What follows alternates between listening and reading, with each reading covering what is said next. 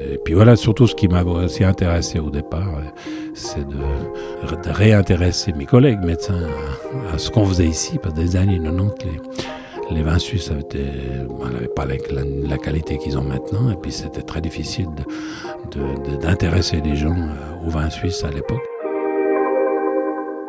J'avais une, cette idée bizarre une fois. En, ah, ça vient de toi, d'accord.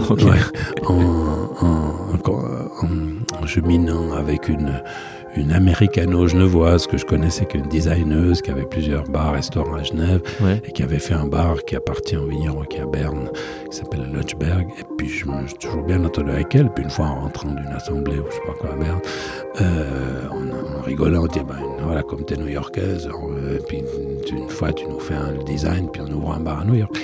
Et puis, et puis on l'a fait. Je me souviendrai toute ma vie, évidemment, quand vous décidez, c'est un jeudi soir, on dit qu'est-ce qu'on fait On ouvre demain? On ouvre demain. on était après, et puis à 5 heures vous ouvrez, puis à 5 heures et quart vous êtes plein. C'est exceptionnel. Et puis on est trois, donc euh, moi je faisais le, nettoyage des caclons, le service du vin, le tout. Le, autre faisait la, facturation, l'autre faisait les fondus. Moi je trouve ça exceptionnel. c'est un bout du rêve américain, quoi. Tu te dis. Euh, de, complètement fou. de ta Suisse. Euh, c'est une expérience. De, incroyable. Et quand vous ouvrez votre première bouteille dans votre propre bar à New York, c'est quand même un moment. Ouais, c'est déjà rien que le dire, tu vois. C'est vraiment. Non, voilà, c'est un truc de fou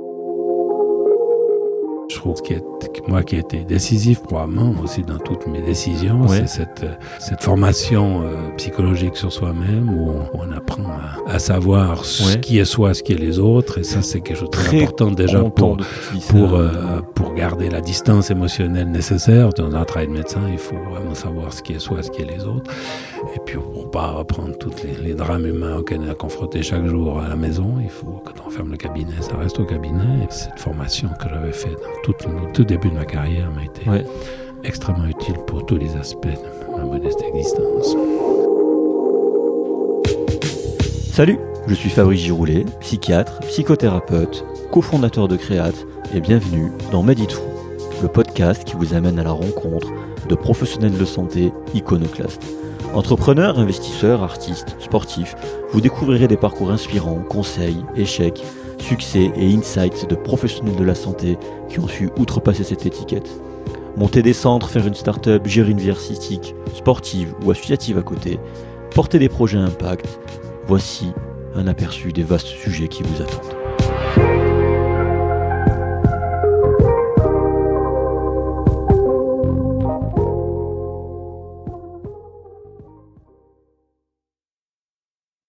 Et juste avant de commencer cet épisode, j'aimerais vous parler de notre sponsor NES Formation, N-E-S Formation.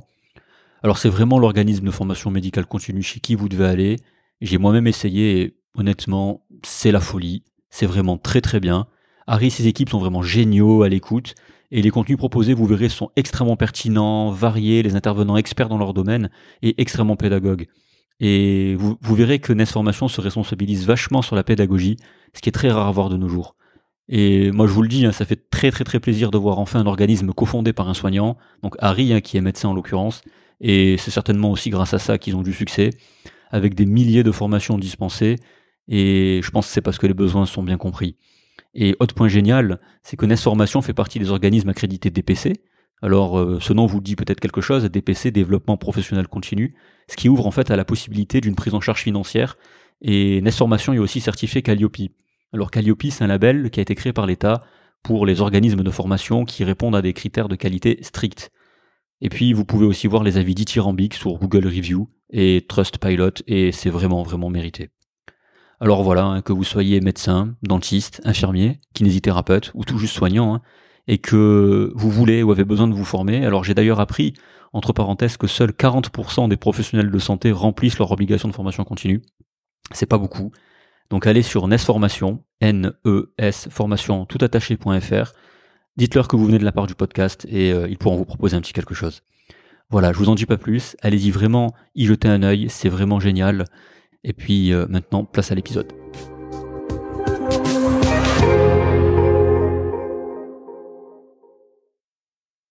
Voilà, franchement, tu, tu vois, je, je, viens vraiment beaucoup dans cette région. Hein. faut prendre un verre, surtout. Moi, je trouve que c'est magnifique, quand, surtout quand c'est ensoleillé. Enfin, moi, je m'en lasse pas, hein, honnêtement.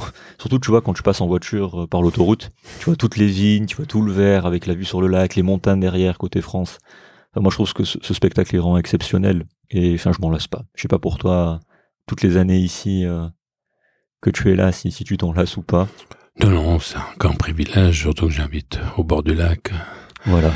Et donc, euh, en plein milieu du, du vignoble, accueilli pas loin d'ici, donc.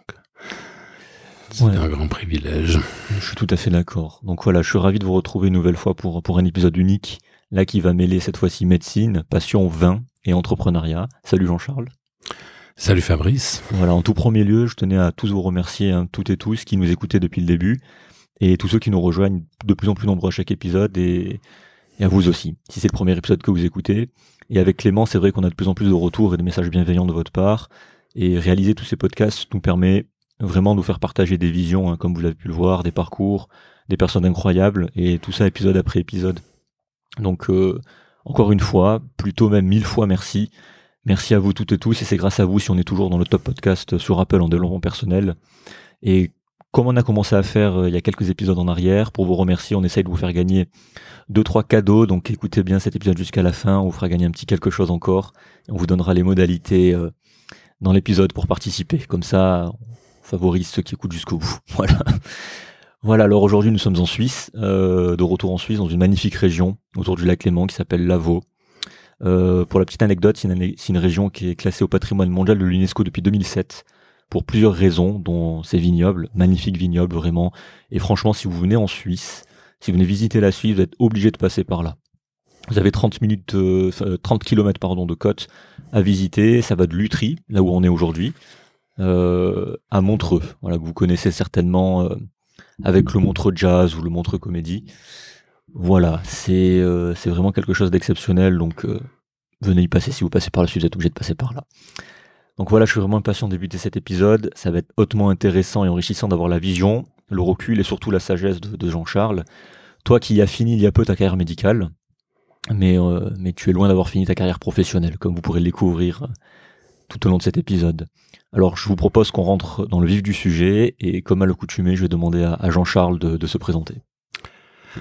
Alors bonjour, euh, je m'appelle Jean-Charles Estopé, j'ai 70 ans dans quelques jours et je suis euh, médecin généraliste euh, depuis 1981, accueilli donc au milieu de ce vignoble de Lavaux dont on a parlé il y a un petit moment.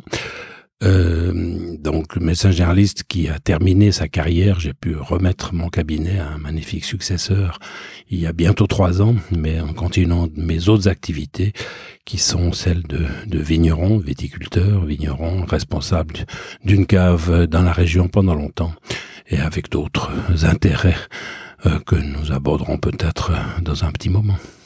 Voilà, ben, j'aime bien, tu vois, présentation assez courte, ça dépend des invités, mais quand c'est court, j'aime bien. Ça me permet justement de, moi, de, présenter la suite. Euh, en, tout cas, encore merci de t'être dégagé du temps pour cet échange, ce monde partage et de m'accueillir dans, dans ta cave. Voilà, enfin, vous l'avez compris, cave à vin, du coup. Donc, si on récapitule, bon, ça fait un petit peu catalogue, mais comme ça, je présente un petit peu aux gens. Donc, comme tu l'as dit, très justement dit, tu es médecin et vigneron. Tu as été membre et président du conseil d'administration durant 20 ans de, de Terre de Lavaux. Euh, pour la petite anecdote aussi, enfin la grande anecdote, même si c'est une entreprise plus que centenaire, hein, elle a 116 ans cette année, je crois, et ça vient de la réunion d'une cinquantaine de viticulteurs euh, de la région. Hein, du coup, tu as aussi été président de Reca Vin, qui s'occupe de l'importation de vin européen. Hein.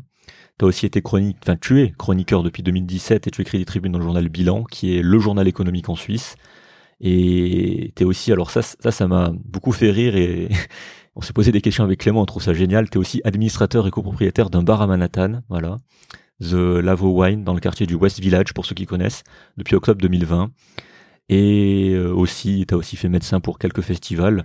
Et pour moi, le meilleur truc, c'est, je crois avoir lu que tu as ta licence de pilote d'avion privé. Ça, pour moi, c'est le meilleur truc dans, dans tout ce que tu as fait, voilà. Donc vous imaginez bien que j'ai un milliard de questions, comme d'habitude. Euh, alors j'aimerais d'abord qu'on revienne brièvement ou pas, c'est toi qui vois, sur ton parcours général, mais à la fois médical et de vigneron. Pourquoi avoir choisi médecine? Est-ce que tu viens d'une famille de vignerons et d'où vient cet intérêt par rapport à, la vigne et au vin? Alors c'est vrai que j'ai toujours baigné dans le milieu viticole. Ma famille est de de Lutry, donc l'endroit où nous sommes maintenant, euh, même si mes parents n'étaient pas directement impliqués dans la vigne, mais on avait, comme beaucoup de gens ici, un petit bout de vigne dans la maison, qui existe toujours d'ailleurs, dans la maison familiale, et je, je me suis intéressé assez tôt euh, à, à, cet aspect, et puis cet aspect, disons, viticulture dans ma vie a été très vite, disons, euh, euh augmenté et, disons, suscité encore plus par le fait que après avoir rencontré ma, ma, mon épouse euh, très jeune, à l'âge de 20 ans, son père, à elle, était vigneron et donc j'ai très rapidement été embauché pour des travaux viticoles euh, d'après ma vingtième année pendant mes études de, de médecine. Euh, mhm. et donc voilà un peu pourquoi l'intérêt de, de, de ma vie dans ce domaine-là. Ouais. Du coup, euh, médecine à la base, c'est quelque chose qui, qui t'attirait T'avais de la famille ou? Alors, je, personne dans ma famille n'a fait d'études universitaires. Euh, j'étais un peu le premier, comme beaucoup dans cette génération. Hein. La, la, situation était assez compliquée en Suisse dans les années 50-60, mais mes parents n'ont pas eu la possibilité de faire des études euh, dans un milieu aussi très très modeste comme on l'a été dans ma famille. Et j'ai eu la chance de pouvoir euh, faire ça et je, depuis assez, assez tôt euh, je pense autour de 16 ans comme ça je me suis destiné j'avais envie de, de faire ce métier d'accord et donc j'ai pu entamer très jeune parce qu'en Suisse on avait à l'époque le baccalauréat à 18 ans, donc j'ai pu commencer mes études très jeune et, à 25 ans, même pas, j'avais terminé mes études. Ah oui, d'accord, donc ouais, t'as as, terminé, ouais. Je pense que c'est à peu près ça aujourd'hui quand tu termines les études théoriques. Hein, tu parles ou tu parles vraiment du, du diplôme euh? Donc du diplôme fédéral de médecin, donc euh, ouais. le, la, fin de l'obtention du, du, titre de, de médecin. Ok. Plus, plus que ça, euh, tu dis que tu as, senti quelque chose, enfin que tu voulais faire ça, il y avait une raison particulière ou c'était vraiment un ressenti euh, c'était un ressenti personnel. J'avais pas d'exemple, encore une fois, dans ma famille ou de. Et puis à l'époque, bon, on n'allait pas beaucoup chez le médecin. Hein, je me souviens. Très très peu de, de, de consultations médicales. Peut-être le, le, médecin généraliste, le vieux médecin de Lutry venait à la maison vraiment quand c'était vraiment nécessaire pour la rougeole ou je sais pas quoi à l'époque, ce qu'on faisait. Mais c'est vrai que moi, je me souviens pas d'être allé chez le médecin durant mon, enfance. Hein. Et justement, médecin généraliste, pourquoi ce, ce, choix au final? Alors ça, ça c'est très vite, euh, disons, imposé à moi. Euh, c'est vrai que j'ai toujours eu beaucoup d'ancrage dans cette région, puis je me, c'était une, voilà, puis ce, ce, ce, type de médecine m'intéressait euh, depuis, je crois, le début en fait de, de mes études. Euh, c'était ça qui m'attirait beaucoup, même si plusieurs euh, spécialistes de formation ont tenté de me détourner vers des spécialités style orthopédie ou que sais-je, ouais. ou j'avais quelques quelques talents euh, manuels euh, pour ces métiers qu'elles sont pas moins. Mais voilà, j'ai résisté, j'ai pu terminer une formation post-grade complète avec une thèse. Ouais. Euh, et donc FMH de médecine générale, comme on dit maintenant. Maintenant, on appelle ça médecine interne générale. C'est ça. Ouais. Mais qui est une médecine vraiment axée sur l'ensemble de, de, la pratique médicale, de la chirurgie, de, des fractures, des des, ouais. des sutures et de, de toutes de toutes les, les choses qu'on voit dans un cabinet de village. Ouais. Ok. Justement, tu parlais aussi, c'est ton beau-père plutôt qui t'a influencé pour justement tout ce qui est travail de la vigne par rapport à, ton épouse. Du coup, qu'est-ce qui t'a attiré, qu'est-ce qui t'a plu en fait dans, dans ça? Qu'est-ce qui t'a poussé à, à aller vers ça au final, au fond? Alors bon, je peux le contact avec la nature et puis même, disons au début, quand euh, je faisais des travaux seulement, quand j'avais des moments durant les études et la formation post-grade, on n'a pas beaucoup de temps à consacrer oui. à autre chose qu'à la médecine, comme on tu va sais sûrement. et donc c'est vrai que c'était des moments agréables dans un endroit absolument magnifique, le vignoble familial de, du côté de ma femme est dans un endroit absolument splendide. Et oui. donc c'est un un plaisir simplement pour les yeux, de, de, bien qu'à la vigne on soit souvent le dos tourné à la, à la vue, mais quand on se penche sur les cèpes, on est rarement euh, la tête en direction du lac, mais, ouais. mais quand même on se tourne assez facilement. Ouais, d'accord. Puis pendant les études, donc, tu as commencé là, vers l'âge de 20 ans, tu étais en médecine, justement. Euh, Qu'est-ce que tu as fait exactement? Par quoi tu as commencé pour euh, Parce que j'imagine avec tu commences bien par quelque chose, donc récolter, récolter les raisins, non, alors au, départ, c'était plutôt des travaux de ce qu'on appelle travaux de la feuille, hein, c'est-à-dire les travaux qui précèdent. Bon, les vendanges, c'est c'est dix jours hein, sur l'année. Tout le reste, il y a, les gens pensent que la viticulture, c'est c'est juste aller récolter le raisin, mais c'est vraiment c'est la cerise sur le gâteau. Mais tout, tout le long de l'année, il y a énormément de travaux, et de, notamment les travaux de la feuille au printemps qui sont qui consiste à un tas de, d'opérations différentes disons, il y a d'abord évidemment la taille durant tout l'hiver, ensuite les bourgeonnages, je crois qu'on dit comme ça en France, chez nous on dit planage, euh, et ensuite il y a tout le travail de la de la conduite des des, des, des bois qui poussent, et mhm. ensuite ce qu'on appelle les effeuilles, donc enlever tous les entrecœurs qui poussent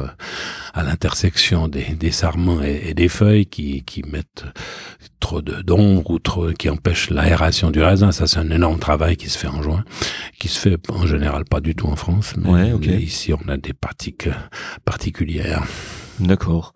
Pendant les pendant les Qu'est-ce que tu faisais? Du coup Tu allais à la à l'uni, puis après tu tu rentrais travailler. Tu non, ça c'était surtout les les week-ends, hein, les, week-ends. parce que à l'époque le, vigneron il n'y avait pas de samedi, c'est un travail. Alors j'allais ça le, le, samedi pendant les études. Bon, j'ai dû travailler un peu à côté, enfin même pas mal à côté pour payer autre dans tout le reste de, alors mes parents assumaient les, les, les taxes universitaires mais pour tout ce qui était bouquin tout ce qui était euh, aussi donc voilà ma ma vie privée mes sorties mes petites vacances ça vient je devais me débrouiller. Alors j'ai beaucoup travaillé aussi hein je faisais des veilles dans les hôpitaux comme beaucoup d'étudiants à l'époque. C'est juste.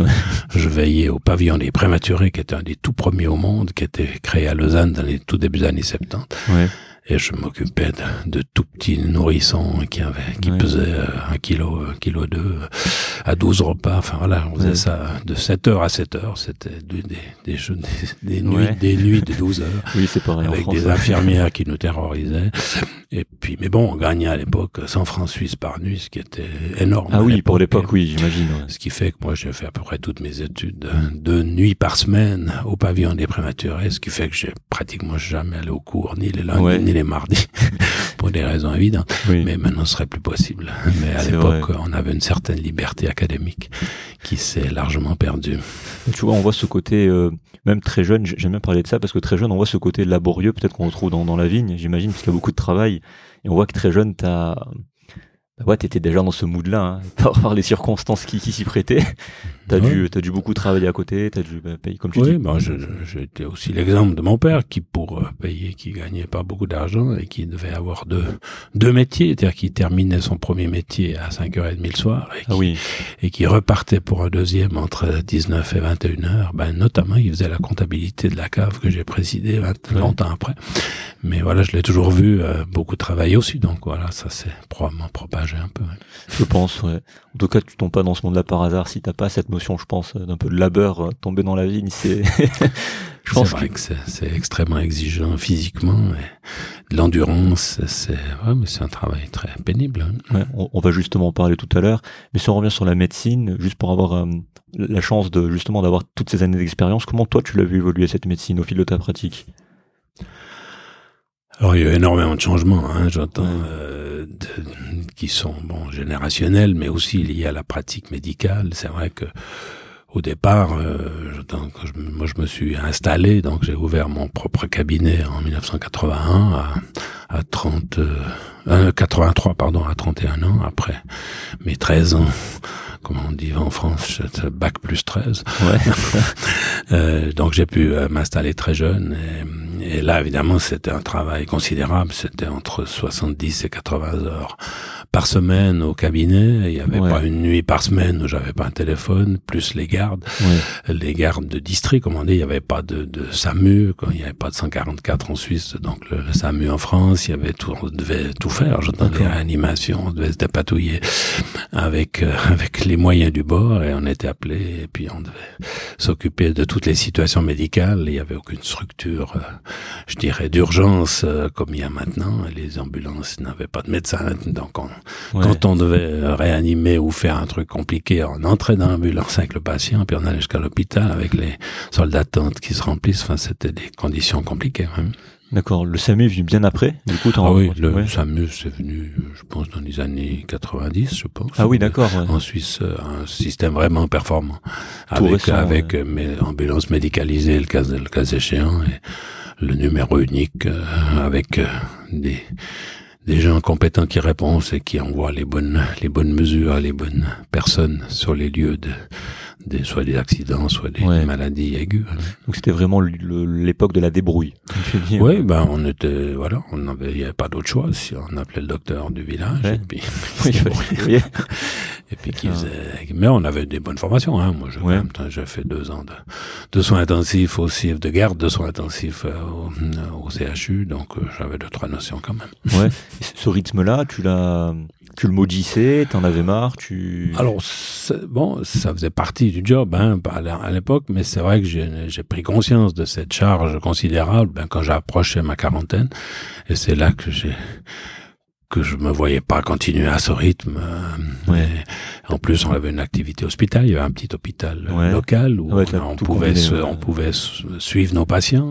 Alors c'était extraordinaire. Hein. Vous passiez à la maison à, 11 heures, vous preniez la petite grand-maman malade dans la voiture, vous l'ameniez à l'hôpital, vous signiez les ordres médicaux. Le soir, vous repassiez à 7-8 heures le soir avec les examens, puis vous décidez les traitements. On avait de plusieurs collègues.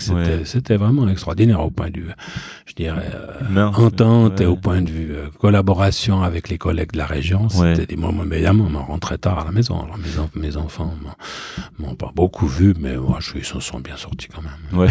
pendant ta tenue ce rythme pendant 12 ans alors Une dizaine d'années. Ah et puis après, c'est là que j'ai pris conscience de, de la difficulté de continuer comme ça. Et puis c'est trouvé que mon beau-père avait pris la décision de diminuer lui-même son activité de vigneron de, de, remettre la moitié de son domaine, et puis au grand désespoir de ma femme qui avait passé toutes ses vacances euh, à la vigne plutôt que d'aller à la piscine avec les copines. Ouais. elle était enfin libérée en ayant épousé un médecin. Eh bien, elle se retrouvait femme de vigneron, donc ça, elle n'a pas beaucoup aimé, mais je l'ai épargné au maximum, et on s'est débrouillé. Et j'ai pu reprendre la moitié du domaine dans un premier temps tout seul, en faisant tout l'ensemble, et les traitements phytosanitaires, tout le, enfin tout l'ensemble de l'activité viticole.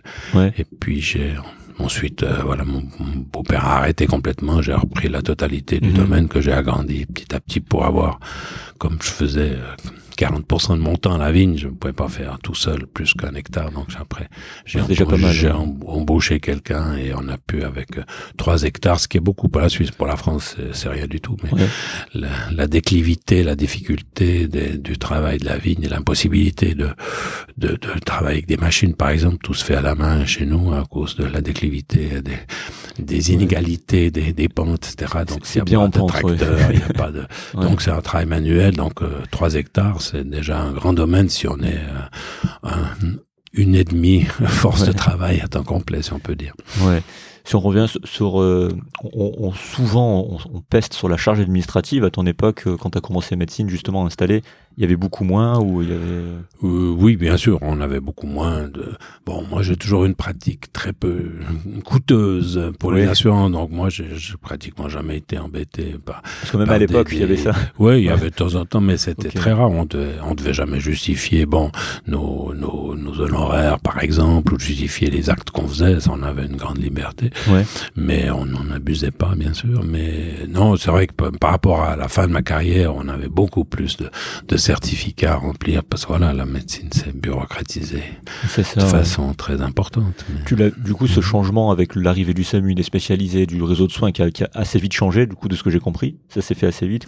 Ça, t'as, pour toi, c'était, c'était une chance. Alors ça, c'est clair. Alors nous, on est évidemment très très soulagés d'avoir euh, accès euh, à, à, des, à des soins d'une beaucoup plus rapide et plus efficace, j'entends. Si vous avez une ambulance médicalisée avec un avec un urgentiste dedans, évidemment, ça, ça facilite. Alors, on n'a pas besoin de, de, faire les mesures de réanimation aussi longtemps qu'avant. Et puis souvent, bah, ils arrivent, ils sont même, ils, on n'était même plus appelés.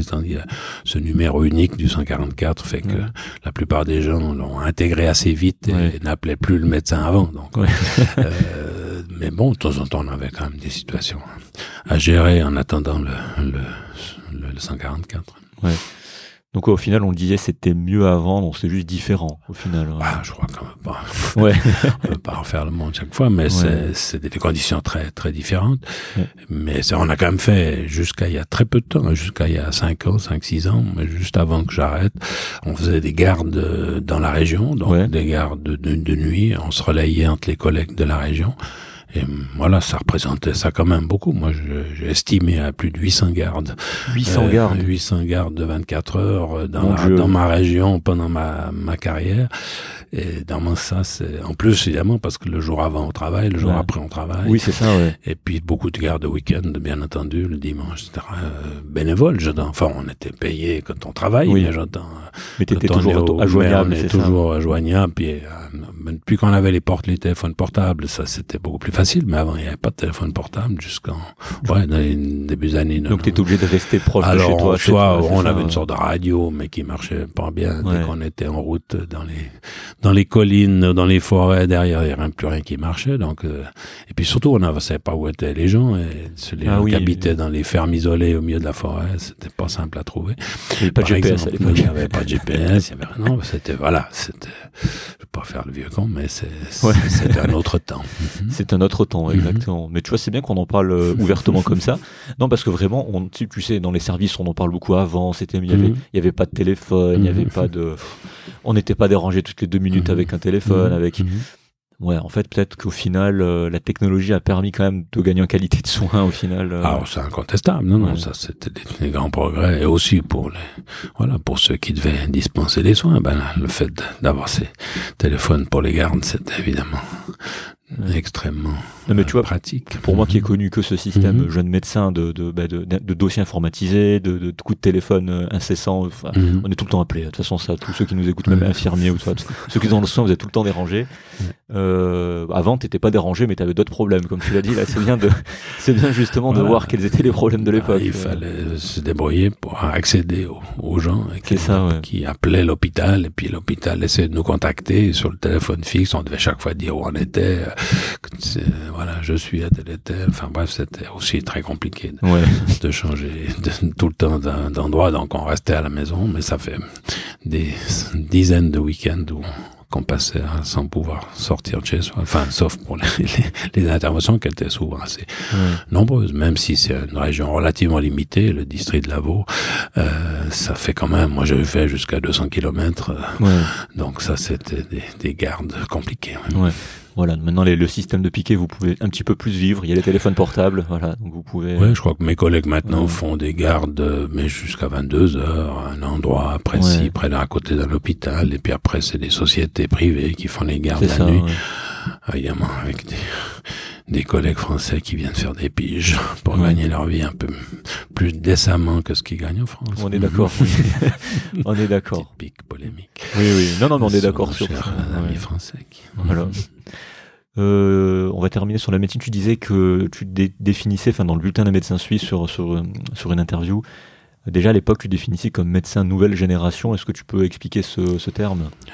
Oui, alors ça, ça date d'il y a longtemps, mais c'est vrai que j'avais eu un, pendant mes études un, un collègue euh, qui m'avait beaucoup impressionné dans sa pratique. C'était vraiment on sortait de la médecine paternaliste des années 50-60 où c'est le docteur qui disait, puis et surtout la prise en charge aussi euh, psychologique des, des patients et, et vraiment l'écoute et toute cette euh, nouvelle approche hein, qui a été euh, inventée par nos collègues, nos aînés généralistes dans les années 70-70, vraiment m'avait beaucoup impressionné la qualité je m'en d'écoute et surtout la, ouais, le temps qui passait avec les patients.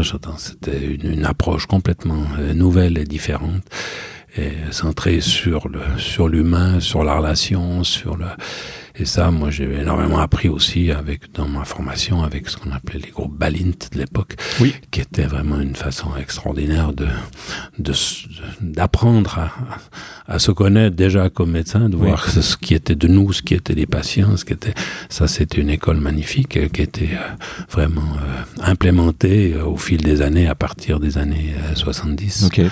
Et donc, moi, j'avais un énorme respect pour un, un collègue qui s'appelait Jean-Jacques Prin, qui était vraiment un précurseur et qui était, qui était vraiment un modèle pour beaucoup de notre, des médecins de notre génération. Ouais. Ça existe toujours d'ailleurs, ces groupes Balint, euh, en tout cas. par rapport à mon métier, je dis ça, mais ça existe toujours. c'est vrai que c'est enrichissant. Ouais, c'était magnifique. Voilà. Puis justement, nouvelle génération, est-ce qu'il y avait aussi ce, ce, côté de faire autre chose à côté, c'est-à-dire faire médecine, pas forcément être paternaliste Non, je crois pas, du tout. Alors ça, c'était vraiment les opportunités de la vie. La plupart de mes collègues n'ont n'ont pas fait autre chose, en tout cas ceux que je connais dans la région. Ouais. la plupart, enfin pas tous, je crois, sont restés, mais bon, avec une activité intense que c'est difficile. Que moi j'aurais, ouais, et puis moi j'aurais pas pu tenir comme ils tiennent, euh, comme ils ont tenu toute leur vie avec des horaires indécents. mais voilà, c'était aussi une passion pour eux, et puis probablement qu'ils avaient c'était leur, leur point d'intérêt majeur dans leur existence, ce qui est évidemment parfaitement honorable. Moi, je, je ben, comme tu l'as dit, esquissé au début, euh, plutôt un touche à tout dans plein de choses. Donc voilà, moi, je me voyais pas faire 80 heures par semaine toute ma vie. Mais c'est bien de le dire. c'est bien de le dire. C'est important parce que peut-être qu'à l'époque, euh, je sais pas, c'était peut-être euh, alors ça c'est l'image qu'on nous vend ces jeunes médecins, dire que médecine c'était un sacerdoce, c'était le médecin, c'était le, référent du village, il connaissait tout le monde, c'était vraiment le notable en fait du village. Peut-être cette, cette position faisait que tu avais moins peut-être envie ou tu étais moins amené à faire autre chose ou vouloir toucher à tout peut-être. Euh, oui, c'est ça, c'est sûr que c'est quelque part ça, des aspects gratifiants aussi sur ce plan-là. Évidemment, cet aspect hein, du, du, du, du, personnage du village euh, a largement disparu maintenant. Oui, terminé complètement comme le comme l'instituteur ou le ou, le pasteur ou le curé. Hein, je, je, crois que ça c'est aussi un autre temps. Oui.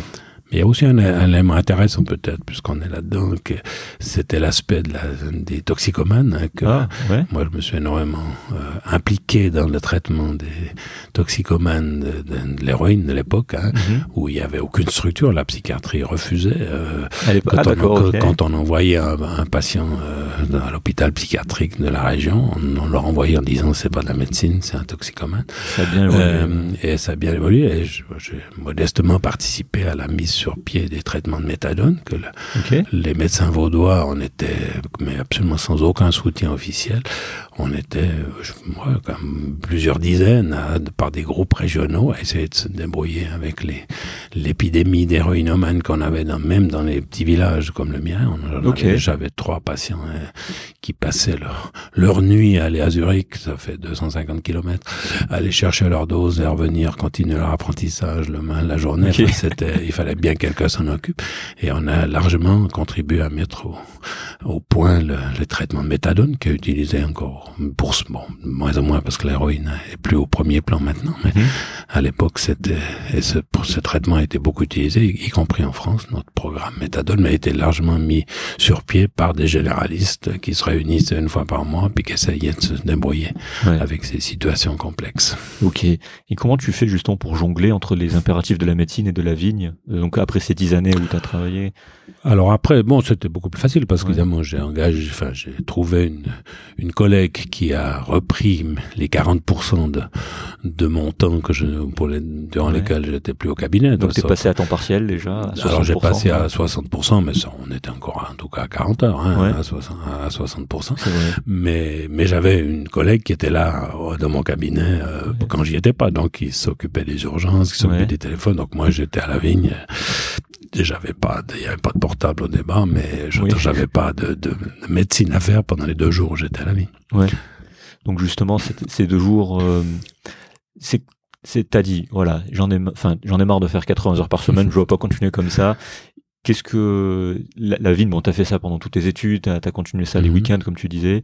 Pour toi, c'était une évidence au final de, de faire. Euh, de faire bah, c'était surtout une opportunité. Puis moi, j'étais aussi déjà passionné par non seulement la vigne, mais aussi évidemment le produit de la vigne, et qui m'intéressait. Alors, j'ai jamais été œnologue, j'ai jamais fait d'études d'œnologie, mais évidemment, à force de côtoyer ce milieu et puis de, de m'impliquer dans, dans l'organisation de la cave où, où la famille livrait le raisin, euh, évidemment, on commence à avoir deux trois une connaissance aussi, mais je ne serais pas capable de faire une vinification correcte euh, moi-même. Mais évidemment, je me suis beaucoup impliqué dans les dégustations, dans les choses comme ça. Donc ça, c'était aussi un élément très intéressant que je faisais. Alors euh, voilà, les, les jours où j'étais pas au cabinet, bien sûr. Ouais. Voilà le message, et c'est bien que tu en parles parce que quand vous voulez faire autre chose à côté, voilà, coupez, faites passer, passer à temps partiel, par exemple trois jours hein, par semaine et puis ou alors vous vous organisez pour faire un 60% comme on dit, et puis voilà, faites votre truc, votre truc à côté.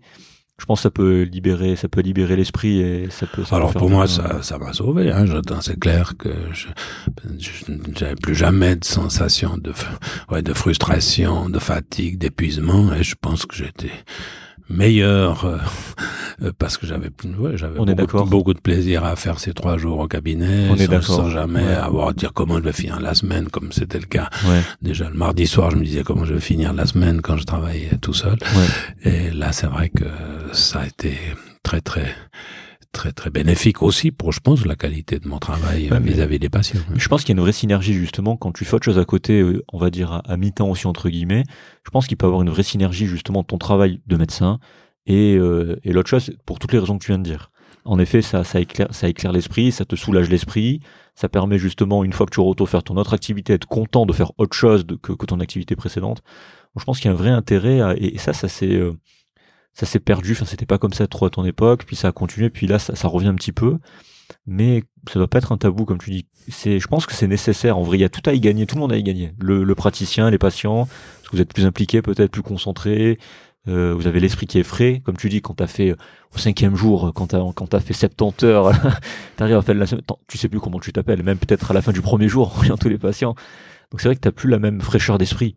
Et je pense que c'est nécessaire et, juste deux jours comme ça, après, c'est ma vision. Je sais pas ce que tu en penses, mais deux jours de week-end, samedi, dimanche, pour juste couper, pour moi, c'est pas assez. Voilà, je te dis honnêtement. Ça, ça dépend évidemment des, des personnes et de leur capacité de supporter la, la pression ou le, ou le, travail. Il y en a qui sont ravis. Moi, je connais aussi des, un collègue qui vient d'arrêter d'ailleurs, qui faisait aussi des horaires incroyables, mais qui, qui adorait faire ça, qui, finissait à 9h le soir, 10h le soir.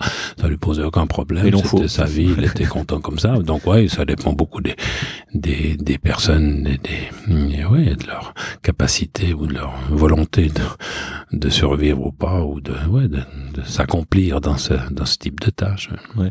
Et puis, sur la viticulture, comment tu l'as vu évoluer au cours de ces, euh, de ces années? Alors ça, c'était un élément qui m'a beaucoup intéressé euh, quand j'ai repris les vignes. C'est une des raisons qui m'ont motivé, c'est vraiment la prise de conscience écologique, on peut dire, de, au début des années 90, euh, 90. Euh, euh, en Suisse, en tout cas, on a, on était aussi assez les, très précurseurs dans, dans ces approches qu'on appelait la, la production intégrée à l'époque, qui, qui, est encore utilisée majoritairement en Suisse, qui consiste à vraiment analyser ce qu'on fait, à faire notamment les l'utilisation des produits phytosanitaires. Vraiment qui, On a été très très soutenu par les, la, haute école de Changin, qui est mondialement connue dans le domaine de la viticulture et de l'œnologie, qui est une des références mondiales et qui nous a beaucoup aidé dans ces modélisations de, de ces des, des de la contagiosité des, des, des, champignons. Hein, la, la majorité partie des maladies de la vigne sont dues à, des champignons. Et, euh, et l'utilisation d'ailleurs des produits qu'on a fait euh, a été nettement réduite depuis qu'on connaît bien tous les cycles de reproduction de ces champignons et à quel moment il faut traiter. ça, les, les, les stations de, de, donc les hautes écoles de, de viticulture nous aident beaucoup parce qu'il y a des modélisations météo. Ils nous disent voilà, il faut protéger votre vigne à telle date parce que là il y a 80% du temps d'incubation du champignon. Et si vous le faites pas vous aurez des, des repiquages. Si vous le faites à ce moment-là vous allez empêcher ça. Donc on a beaucoup diminué la fréquence des traitements et surtout le ciblage de ces traitements puis ce qui m'intéressait aussi parce que ça on était un peu dans la même situation que la médecine c'est-à-dire qu'au début on a beaucoup de nos collègues aînés arrosés d'antibiotiques un peu dans n'importe quelle situation. C'était la même chose en viticulture on traitait tout et n'importe comment avec des larges spectres avec avec, des noms, mais c'est vrai que personne réfléchissait vraiment aux, résistances possibles, puis ça, on commençait à avoir des résistances.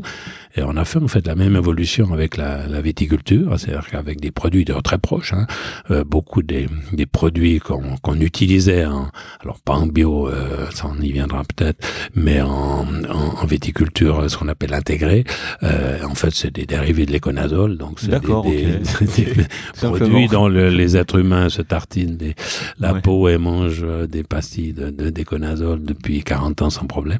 Et c'est en fait le même, euh, les mêmes dérivés enfin à peu près, enfin c'est le, noyau de base chimique, l'éconazole, la même chose. Donc ouais, il y a aussi, aussi cet élément, disons, intéressant euh, qui a permis d'améliorer considérablement la, disons, la protection de la plante en utilisant beaucoup, beaucoup moins de traitements et en faisant vraiment attention à ce qu'on faisait, on a pu vraiment améliorer considérablement la situation sur le plan écologique. Et puis aussi, euh, maintenant, la fin de, du désherbage à tout prix. Euh, maintenant, la, la, gestion de l'enherbement, c'est pas toujours simple, mais suivant les, surtout dans les configurations de, de terrain comme on a chez nous, c'est pas simple. Il y a pas, on peut pas passer avec des tracteurs, donc faut faire, il faut trouver des solutions euh, et on essaye de, de disons, d'améliorer aussi ces aspects. De façon considérable toutes ces dernières années. Mais on a commencé dans les années, oui, il y a une trentaine d'années déjà. C'était précurseur pour l'époque. Oui, c'était euh. très précurseur et la, Suisse était très en avance, euh, notamment sur la, la France, euh, par rapport à ces, ces, ces réductions de, de traitement et c'est surtout cette réflexion sur la façon de protéger les, les plantes. Ouais, parce que le, j'imagine si tu traite as, Tu dis t'as les champignons, t'as d'autres, d'autres, t'as des insectes ou pas T'as as ce genre de trucs sur les vignes Alors au départ, on faisait aussi avec des insecticides. L'année 80, on a complètement arrêté ça aussi parce qu'on a compris aussi, grâce à la recherche, que qu'il y avait des, des antidotes entre guillemets naturels. Par exemple, pour ces champignons, il y avait ce qu'on appelle les typhlodromes, qui sont des, des insectes qui mangent d'autres insectes et qui permettent, et en réensemençant les vignes avec ces, ces typhlos qu'on qu'on tuait trop vite, on a pu, euh, on a pu comme ça rééquilibrer. Moi, je dis, je 30 ans que j'ai pu utiliser insecticides, ouais. par exemple. Ouais, donc pour avoir vraiment euh, un, un, raisin de qualité, comme tu dis, c'est très exigeant au final. Enfin, moi, c'est un domaine qui est totalement inconnu. J'imagine pour ceux, qui nous écoutent aussi, pour la majorité. Et il y, a, il y a vraiment une vraie recherche donc dans le processus que tu que tu dis depuis depuis 30 ans, même 40 ans, 50 ans il y a eu des essais-erreurs, et comme un peu en médecine, comme tu dis, essais-erreurs, essais-erreurs, et puis on, on avance. Ouais, c'est très très proche. Vraiment, l'évolution est vraiment frappante. Comme avec les antibiotiques, ben, on a appris en médecine humaine à les cibler, à l'utiliser le moins possible, et, bien à faire des, des, dosages adéquats, etc. ben, on a fait exactement le même processus avec 20 ans d'écart dans viticulture. Ouais. C'était, c'est aussi une chose qui m'a beaucoup intéressé et qui, qui m'a motivé aussi à, à m'investir aussi dans la dans la voilà parce que j'ai évidemment comme j'ai assez vite repris, repris, la présidence de la cave de la cave dont tu parlais j'ai pu évidemment euh, disons insuffler un, avant un peu de nouveauté et même exiger à un moment donné de, de suivre certains certains processus pour que pour que voilà que tout l'ensemble de la, des raisins que qu'on vinifie soit soit de qualité euh, semblable. Donc ouais, ça, ça, reste assez scientifique au final, comme comme démarche. Euh. Complètement, alors complètement. Et ça, ça l'est encore maintenant. Euh, euh alors avec d'autres d'autres aspects beaucoup plus discutables, mais ça on peut peut-être en parler. oui, bah, ouais, ouais, on peut, en parler maintenant, même si tu veux. bon, c'est juste l'évolution hein, de, la, de la viticulture biologique, ouais. euh, qui est une chose très très complexe et très très discuté et discutable. Euh, euh, tu parles de tout ce qui est labellisé bio, c'est ça? Voilà. Bien bio, mhm, ok. Là, je me suis toujours posé la question justement. Voilà, tu as un bio, qu'est-ce que ça veut dire? Euh, bah, tu Alors, il y a aussi, dans, alors, les bio ont, ont un, un, je dirais un, dogme qui est vraiment, euh, c'est le mot adéquat, c'est-à-dire de pas de produits de synthèse. Donc, ça veut dire que des produits dits naturels. Donc, un, en deux mots, les bio n'utilisent que le cuivre et le soufre hein, D'accord. pour traiter les vignes. alors, euh, le problème, c'est que ces deux produits qu'on utilise, que j'utilise très régulièrement aussi, que j'aime beaucoup utiliser, sont sont lessivables, c'est-à-dire que euh, ils sont posés sur, enfin, ils, sont pulvérisés sur les plantes, mais dès qu'il y a un gros orage, 20 mm d'eau, ce qui est un, ben, joli orage, eh bien après le produit est dans la terre, enfin descend et est lessivé. Donc la vigne n'est plus protégé. Mhm. Et donc, euh, quand c'est des, si vous êtes dans le sud de la France ou en Espagne où il pleut pas pendant l'été, il y a aucun problème. On n'a pas de, on peut faire du bio très facile. Il n'y a pas de, pas de maladie parce qu'il n'y a pas de pluie. Hein. Donc tant qu'il n'y a pas de pluie, il n'y a pas de maladie. Hein. On peut dire ça, on peut en simplifiant. Donc l'eau c'est toujours l'ennemi. Hein, alors alors c'est nécessaire, mais, quelque part, mais euh, mais évidemment c'est c'est là que, que, que pose le problème quand on est dans des contrées comme la Bourgogne ou la Suisse euh, ou l'Allemagne. On est sur le trajet des, des, des dépressions d'Ouest, donc euh, là vous avez des pluies tout le temps, et donc vous devez protéger euh, régulièrement. Et puis si vous faites du bio, ben s'il pleut beaucoup, comme par exemple 2021, qui était une année extrêmement compliquée, eh bien, vous traitez un nombre de fois terrible, et puis vous mettez chaque fois du cuivre. Et moi, le cuivre est un métal lourd qui finit au fond du lac, donc moi ça. D'accord. Donc nous, on utilise des, ce que j'ai décrit dans mon blog comme la viticulture biologique adaptative. Ouais. On fait bio par exemple, cette année, on a utilisé que des produits bio. Euh, mais l'année passée, eh bien, pour sauver la récolte, eh bien, on a fait une petite entorse. Donc, je suis pas, on n'est pas certifié, labellisé bio parce que vous pouvez pas vous permettre d'écart si vous êtes dans cette chapelle. Et donc, euh, nous, on a sauvé la récolte en utilisant un produit de synthèse, euh, ben, l'éconazole en l'occurrence, qui a permis de sauver, qui a permis de sauver la récolte, alors que les, les viticultures, en tout cas dans la région ici en bio, ont quasiment rien récolté. Hein, j'entends. D'accord. Donc c'est les conséquences économiques. Vous avez les mêmes frais de culture et pas de salaire, j'imagine. C'est oui. C'est très très très compliqué. D'ailleurs, beaucoup d'exploitations sont en grande difficulté, notamment ceux qui ont qui ont choisi ce, ce label bio, qui à mon avis, pour les raisons de d'utilisation excessive de cuivre me, me plaît pas du tout. Donc, ouais, donc dans le bio, ce qu'on retient, c'est qu'il y a beaucoup de cuivre. Donc... ouais, c'est bah, le seul produit qu'ils ont avec le soufre. Mais justement, ça, ça reste pas justement dans le raisin, vu que tu. Non, non, non, non, c'est lessivé. Non, non. Alors, de toute façon, le, la date limite des traitements est, est, bien codifié. Donc à partir du, du 15 août, euh, vous n'avez plus le droit de traiter. Donc il y a encore deux mois ou six semaines en tout cas, où là, avec les pluies de septembre, eh bien tout est, il y a, plus rien sur la raisin. ok. Mais au niveau des processus qualité, justement, là tu parlais de réglementation, il y a, y a, des trucs à respecter.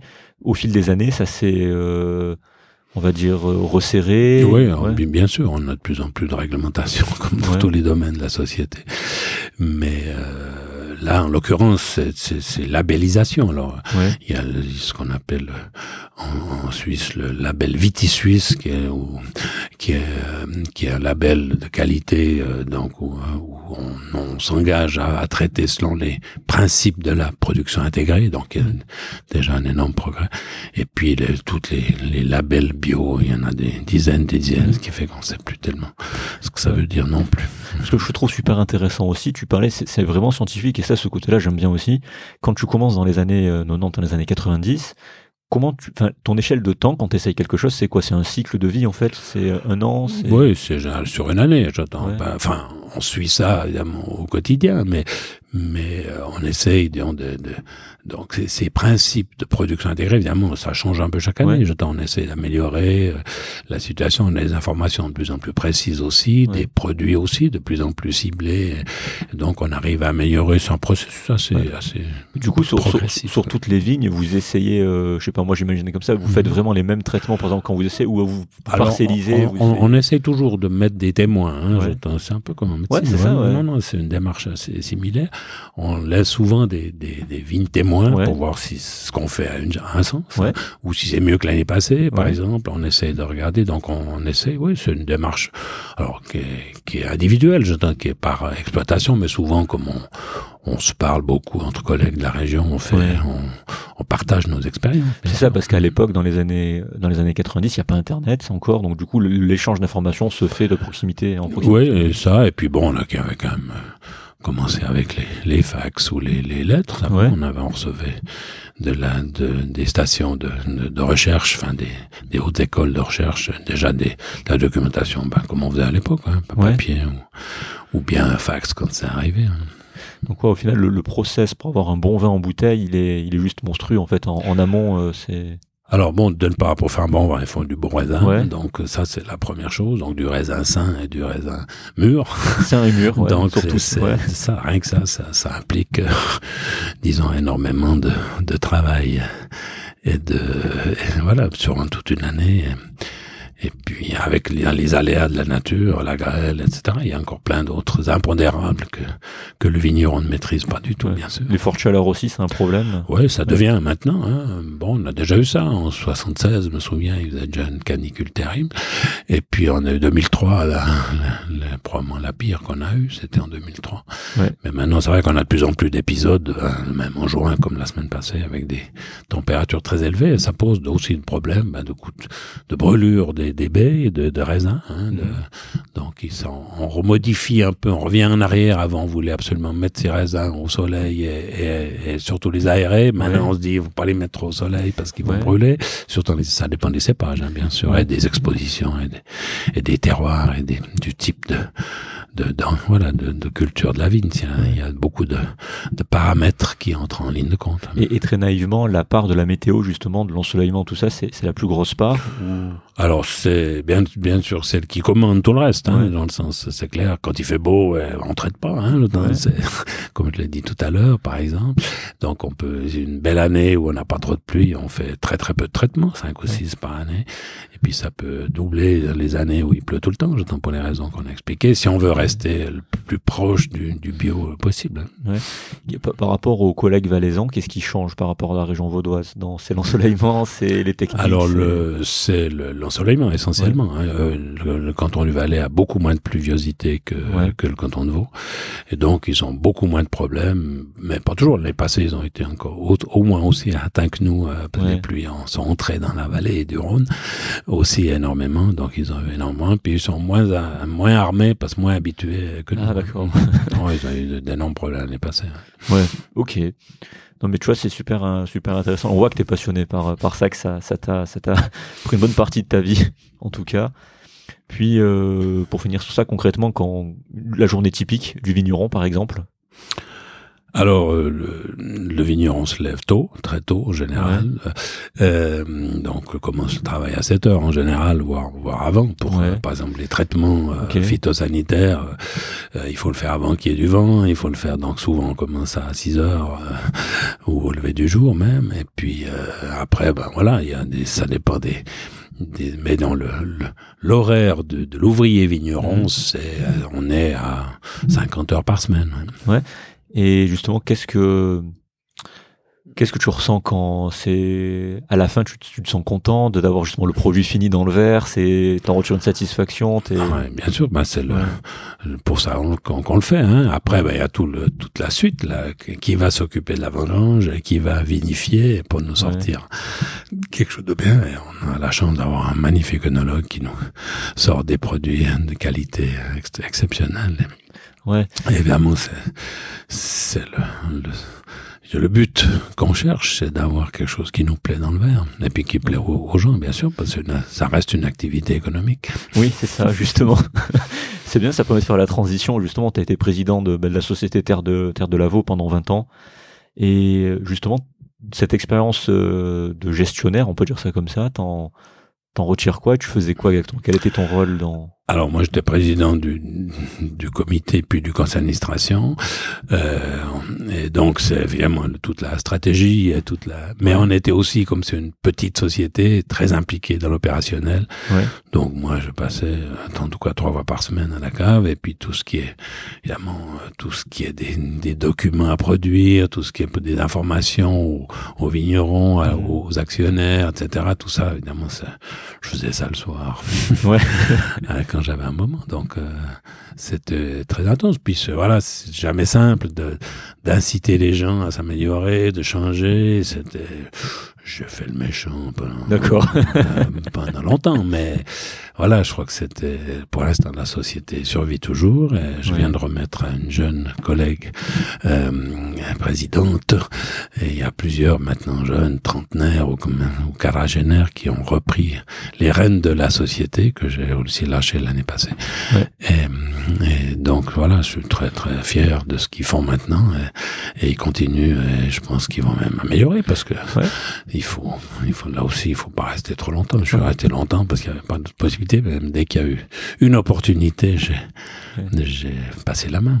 En gros, t'étais, oui, t'étais le chef executive officer. Tu faisais vraiment l'exécution. Ouais, c'est parce que bon, on a, on avait un, on a, on a eu un directeur ouais. qui faisait surtout tout ce qui est administratif, mais ouais. c'est clair. mais l'exécution, c'était toi. Voilà, bah, je, tout ce qui est puis décisionnel, et comment on fait, comment on s'organise, etc. Ça, le conseil d'administration faisait pas que de la stratégie à long terme, il faisait beaucoup, on s'est énormément impliqué, bah, pour les, toutes les manifestations, être présent, ouais. les dégustations, organiser des choses comme ça.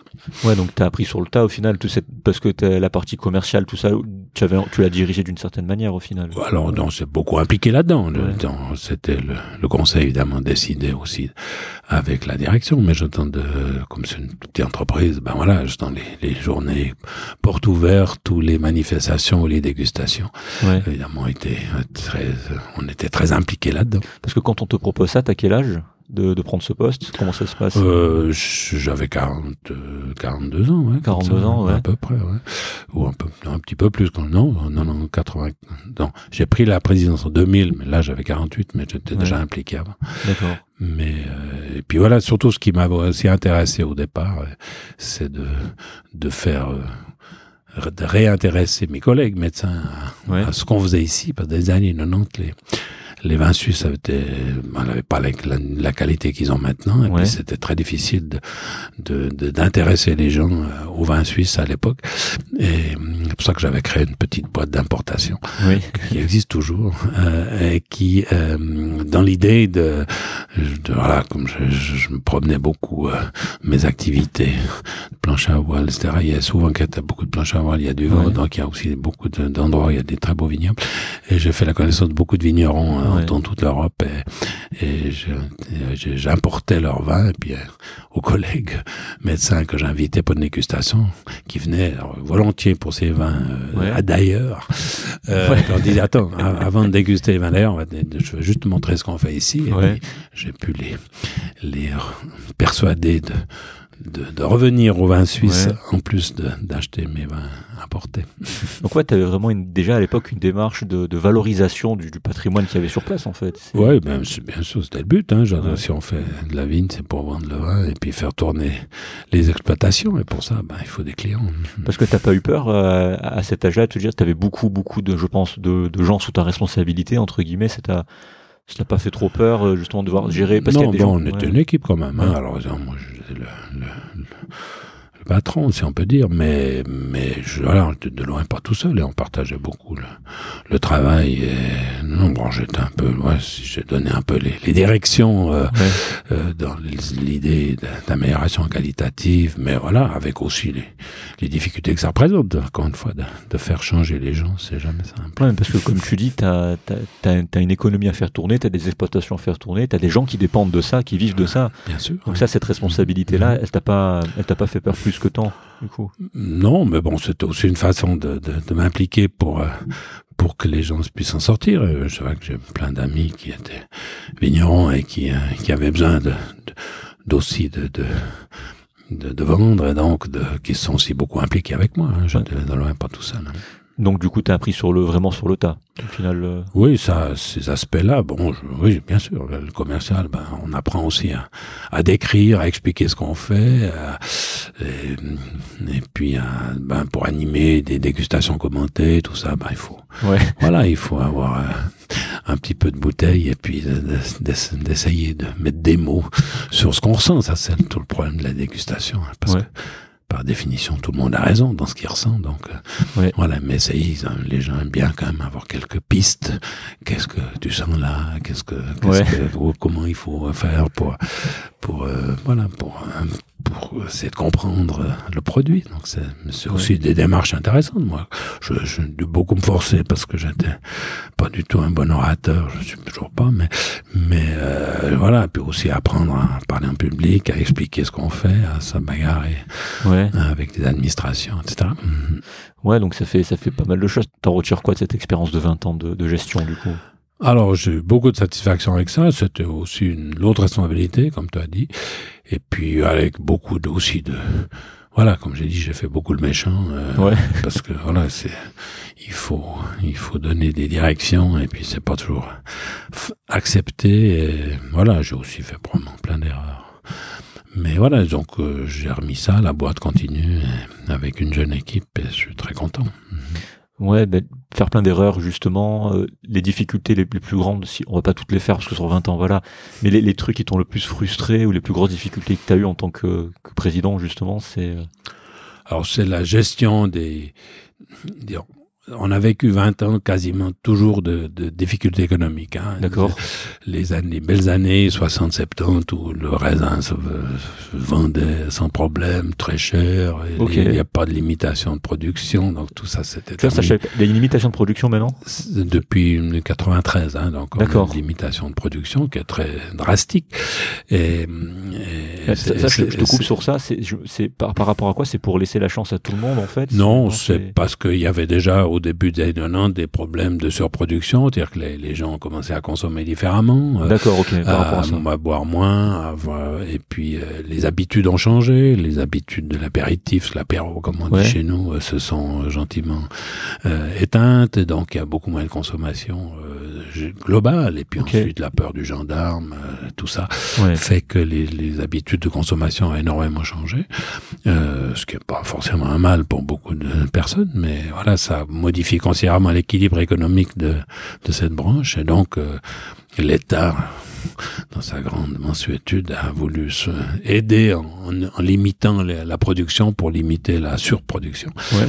Alors évidemment, ça a aussi beaucoup diminué les possibilités de, de rendement économique, puisque ouais. les, les quantités de produits tendaient même... Euh, enfin, euh, couper beaucoup de raisins en juillet pour, pour, pour arriver à cette production limitée. Avec tout ça implique aussi comme contrôle d'administration, de bureaucratie, de contrôle de cave, etc. Ça c'est très très très compliqué. Mais voilà, ça c'était un, un, élément euh, important. Et puis, quand on arrive dans des périodes avec des difficultés économiques, eh bien, on faisait aussi vivre pas mal de, de, de vignerons privé, un caveur, comme on dit chez nous, qui faisait des vignes pour la cave. Et puis évidemment, le, le prix au kilo a beaucoup diminué. Donc, euh, donc évidemment, j'étais le méchant qui payait mal. D'accord. Même voilà, c'était tout le monde faisait comme ça, mais ouais. voilà, il fallait bien un méchant. ouais, quand tu as une réalité économique en face, euh, moi, en tant que dirigeant, tu peux pas non plus augmenter les salaires, tu peux pas. C'est il faut qu'on arrive à équilibrer les comptes à la fin de l'année, ouais. Mais, mais ça, ça tu as du mal à l'expliquer aux gens, du coup? Alors c'était difficile à expliquer parce que voilà, je, ils pensaient que qu'on qu dépensait n'importe comment. Enfin, je voilà, c'est des petits problèmes interpersonnels classiques de, de, de, de, difficultés économiques et puis on a on a tendance à reporter sur les autres. Non, mais c'est super intéressant parce qu'il y a, c'est ça, il y a une fausse croyance peut-être que dans le vin, peut-être même encore aujourd'hui, peut-être que certains l'ont, c'est que quand tu produis du vin, t'es es forcément ultra rentable. Alors c'est quasiment plus le cas voilà. nulle part. Hein. Actuellement en Europe, la situation est catastrophique en Bordelais notamment. Il y a, ouais. il y a les grands domaines de Bourgogne. Mais ça, je savais pas, tu vois, qui, qui continuent ouais. à s'en sortir. Euh, et puis quelques quelques rares châteaux, mais qui sont des investissements et pas des pas des visions économiques. Où euh, voilà, on dit ah, dans le Bordelais, il y a que quelques pourcents de maisons qui s'en sortent. Hein, le reste tire la langue beaucoup aussi, mais partout c'est comme ça. En Suisse aussi. On, ici, on a les coûts de production gigantesque, hein, oui. vu qu'on peut rien mécaniser. Donc, euh. ça, ça coûte combien de produire à l'année Alors, je dis ça, moi, je dis toujours les exemples. À Lavaux, ici, c'est un, probablement un des, un des endroits au monde où c'est le plus cher. C'est ouais.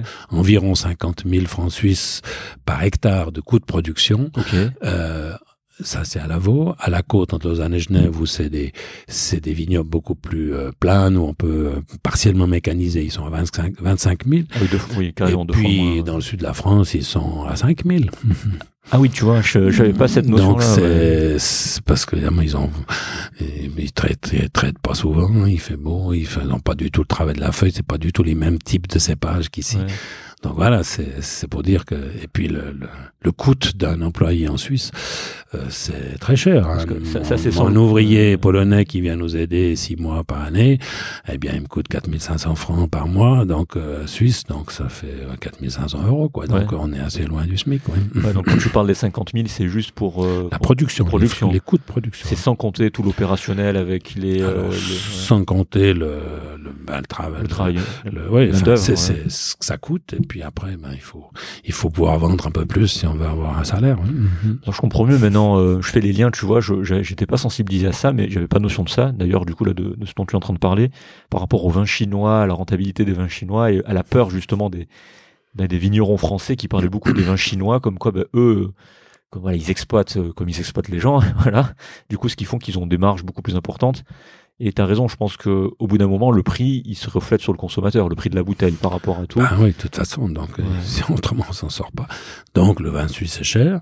Alors il est pas cher par rapport à sa qualité et puis au travail que ça représente, mais évidemment si vous si je payais mes, mes ouvriers au SMIC, euh, eh bien, euh, je pourrais aussi faire des bouteilles à 5 euros. Mais ici, on est au minimum, enfin, autour de 15, 15 francs suisses. Donc, en dessous, c'est très difficile de faire du vin rentable. Ouais. Mais tu vois, ça, c'est, encore une fois, c'est super intéressant de voir que la vigne, c'est pas, tu deviens pas milliardaire en, en exploitant une vigne, quoi. C'est pas actuellement, non. C'est une vision un peu romantique comme ça, hein, qui, qui dit voilà, c'est magnifique et tout, mais c'est beaucoup de travail et beaucoup de contingences, euh, notamment ben, économiques. Quoi.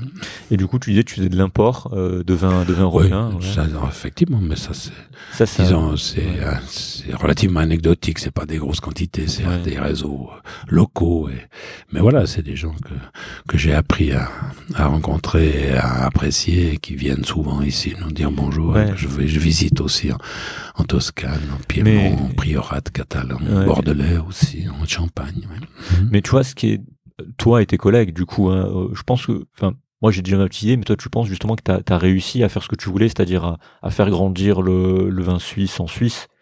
À faire, euh, J'ai contribué à ma modeste part, mais c'est sûr que c'est un objectif que beaucoup ont et, et je crois que c'est l'objectif global. Ça. Mais c'est ça qu'on commence à être reconnu, mais pour l'instant on exporte très peu parce que la demande est relativement importante en Suisse, mais on est tellement tellement concurrencé par ces produits euh, qui viennent d'ailleurs et qui sont beaucoup meilleurs marché que, que c'est aussi difficile même de vendre euh, la production en Suisse. Tu parlais des difficultés, justement, faire comprendre aux gens euh, la qualité du vin, les différences, c'est compliqué parce qu'il y a le prix. Les gens, tu as raison, le premier truc qu'ils voient, c'est le prix. Malheureusement, c'est euh, c'est vrai que quand t'as pas les connaissances de, tout ce que ça nécessite pour faire un bon vin, quelles sont les différences quand t'es néophyte en fait dans le domaine, toi tu veux juste boire du vin et puis c'est tout quoi. Mmh. T'as réussi justement à au fil des années à faire comprendre ça aux gens Comment tu fais pour faire passer ce message au final? Alors je crois que c'est bon, c'est en expliquant hein, la, démarche, en expliquant l'écoute. Mais les gens savent en Suisse, hein, c'est Nilo Cherté, tout le monde le sait. Donc tout le monde sait que qu'on peut pas avoir des produits suisses à des au prix français, c'est juste euh, impossible. Donc, euh, mais ils ont aussi des salaires suisses. Quoi. Ouais. mais justement par rapport à toi, ce que tu produis dans ta cave, euh, de d'expliquer la différence entre toi, entre un vin français ou même un vin valaisan. Hein par exemple au procédé de, de fabrication que tu utilises, de, de culture, ça, les, c'est dur à faire passer comme message ces différences ou... Je trouve pas tellement ici. Je crois que les gens euh, apprécient en tout cas les explications. On a des sites internet qui expliquent toutes nos démarches, tout ça. Il y a des démarches, euh, voilà, les, les, principes de base, les, les, principes éthiques de la maison, tout ça. Maintenant, c'est largement diffusé avec les moyens euh, techniques actuels. Et puis, ça, évidemment, ça fait partie des choses qu'on explique quand on fait des dégustations commentées ou qu'on reçoit des clients. C'est évidemment, ils sont friands d'explications, pas seulement techniques, mais aussi euh, philosophiques, si on peut dire, sur la l'éthique de la maison. Non, mais c'est important. C'est un travail difficile. C'est ce qu'on essaye de faire mm-hmm. avec Clément dans un autre domaine. Je t'en parlerai justement après, après l'enregistrement. Et c'est cette difficulté qu'on a à faire comprendre aux gens qu'il existe des choses. Tu as eu cette même, euh, j'ai difficulté dans le vin. Il existe plusieurs choses, d'autres choses. Nous, on propose ça. On est différent par rapport à ça. Parce qu'on pense que ce qui est important, c'est ça, c'est ci, c'est ça. Dans le vin, tu as eu cette même difficulté, j'imagine, avec les différents vins. Et euh, enfin, Mis à part expliquer, tu as, des solutions par rapport à ça tu, euh, Non, non, je crois qu'il faut être le plus transparent possible. Il faut et puis, donner des, explications. Ici, on a aussi tout l'aspect des terroirs, des choses comme ça. Il y a plein de choses qu'on peut expliquer qui qui sont là pour euh, pour justifier ben aussi les, les prix qu'on fait. Et puis les, les mais aussi les gens sont très très contents de savoir. Euh, que, de, qu'est-ce, quelle est la différence entre les, les, terroirs locaux, etc. Il y a beaucoup de curiosité. Et dans toutes ces journées où on reçoit des clients, c'est des portes ouvertes, tous ces, ces caves ouvertes qui sont organisées dans le canton ou même dans toute la Suisse, c'est, il y a énormément de jeunes qui sont là et quand, à qui on peut expliquer la, les démarches, c'est très intéressant. Et pour avoir une vision synthétique et pour finir sur ça, pour vraiment le, le chemin du, euh, enfin du, du vin jusqu'à qu'il arrive à ton verre, toi, tu es, là, tu le cultives, tu, le prépares, tu, le traites, puis après il est récolté, donc ça c'est les vendanges. Puis après ensuite, c'est qui qui, euh, qui va le presser le... Alors il est pressé à la cave ici, et puis euh, ou à la cave partenaire. On travaille avec une cave partenaire sur le plan technique. Et ensuite, ben, après, c'est l'œnologue qui prend charge, qui va jusqu'au produit fini, hein, j'entends. Et puis nous, on est amené à se prononcer sur l'évolution des cuves, sur qu'est-ce que voilà, qu'est-ce qu'il faudrait faire, qu'est-ce qu'on peut faire, qu'est-ce qu'on peut euh, retoucher pour euh, enlever un problème ou s'il y en a. Mais le plus souvent, c'est du suivi. Hein. L'œnologie est normalement nécessite extrêmement peu d'intervention, quasiment quasiment pas. Et donc, on, mais il faut juste surveiller que ça se passe bien qu'il n'y ait pas de déviation, de, contamination bactérienne, etc. Mhm. Et puis ensuite, on fait le choix des cuves avec l'œnologue avant les mises en bouteille pour dire, voilà, cette cuve, on va, faire, on va mettre pour tel vin, etc. Ok. Donc il y a vraiment en deux étapes, le vigneron, c'est celui qui s'occupe de la vigne, on est d'accord, et puis mhm. l'œnologue, c'est celui qui va s'occuper de la mise en bouteille. De... Oui, qui, qui, prend en charge dès la, dès la vendange jusqu'à jusqu'à la mise en bouteille. Ouais. Et le sommelier, juste pour encore étendre, c'est celui qui, qui, a une connaissance des vins et qui va les proposer, c'est ça? C'est Alors le sommelier est un, employé de la restauration qui lui a une formation euh, particulière euh, et puis qui va qui est censé euh, expliquer le, vin au client. Donc maintenant ça dépend beaucoup hein, du, du, type d'établissement, de, des, des budgets, des, du prix des vins qu'ils ont, etc. Mais le sommelier, évidemment, est là pour, pour essayer d'expliquer. Alors, souvent, ben, les, on, on explique au sommelier ce qu'on a fait aussi pour qu'il soit au courant de ça. Mais tu vois, pour moi, c'était pas clair. Pour certains, je pense aussi qui nous écoutent. Mais là, maintenant, c'est bien clair. Les étapes, qui fait quoi et à quel moment. Donc euh, là, on a vraiment le trajet euh, jusqu'à jusqu'à dans le verre.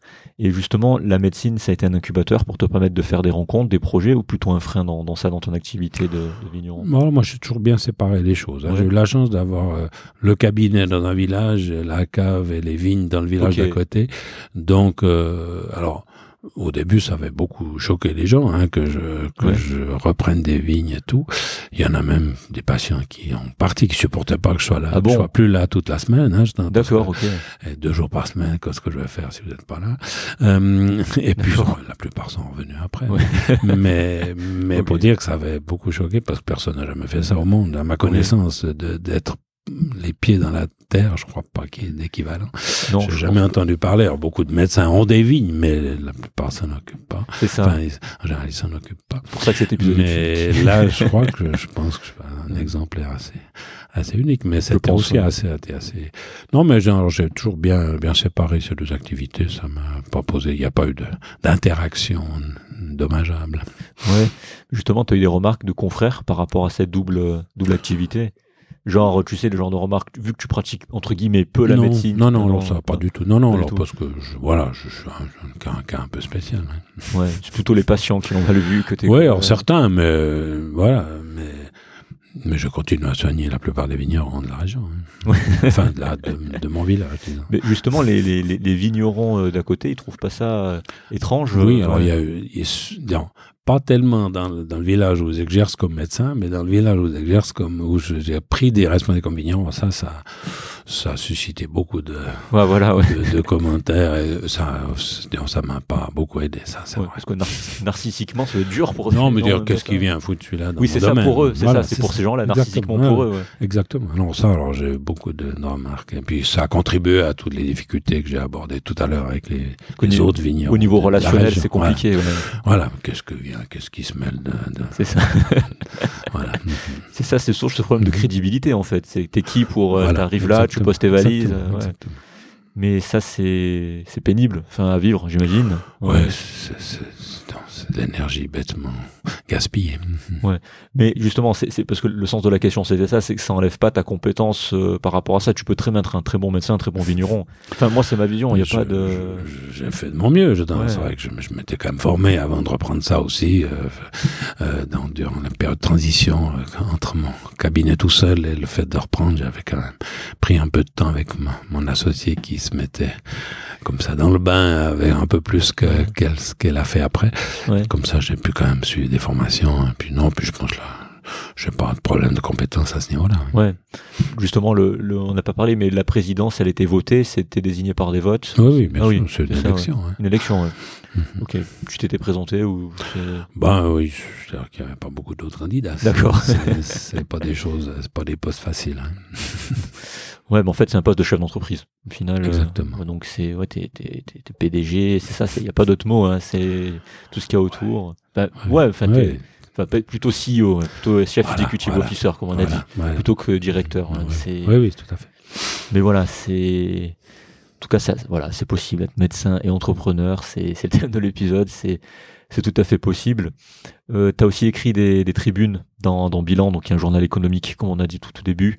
Comment ça vient ça du coup? C'est on te contacte C'est toi Oui, ça s'ils m'avaient contacté euh, parce qu'ils avaient lu quelque chose que j'avais publié dans le temps d'un autre euh, quotidien régional et puis ils m'avaient demandé si ça m'intéressait de faire quelque chose sur le, le levain. Mais mais voilà, j'ai un peu débordé sur la, la, la viticulture, sur différents autres aspects aussi. Mais je suis plus tellement actif dans ce domaine-là. Ils ont complexifié l'accès.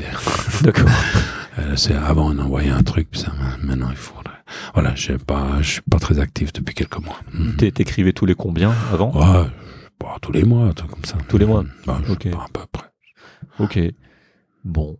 Puis euh, ça, c'était, c'était un truc qui, euh, quand on t'a proposé ça, t'as dit ouais, pourquoi pas, ça peut. Oui, moi je trouvais intéressant de, ben, notamment par cette, cette promotion que j'essaie de faire de cette viculture biologique, ce que j'ai appelé adaptative. J'avais essayé de fédérer aussi euh, dans le cadre de, de mouvements euh, écologiques en Suisse. Et puis finalement, voilà, il y a eu des, d'énormes résistances dans les dans les vieux classiques des, des, des mouvements écologiques euh, dans, le, dans la nourriture et le vin en Suisse. Donc ça, j'ai été un peu, je dirais, éjecté de tout ça. Donc j'ai renoncé, mais ça m'a permis, ça me permettait d'avoir des tribunes de temps en temps. Mais comme tu dis, le, le, mot, le mot clé que tu as dit, c'est fédérer. Je pense que c'est très difficile, quel que soit le domaine, de fédérer une communauté autour d'un concept. Autour... Mais je trouve que c'est passionnant et c'est un beau défi. C'est en tout cas moi ça, c'est ce qu'on fait avec Clément et ça ça nous intéresse énormément. C'est je pense que c'est ça aussi de transmettre ce qui te plaît et d'avoir un impact positif en fait sur ce que tu penses être positif. Voilà, ce qu'on on essaye ouais mhm.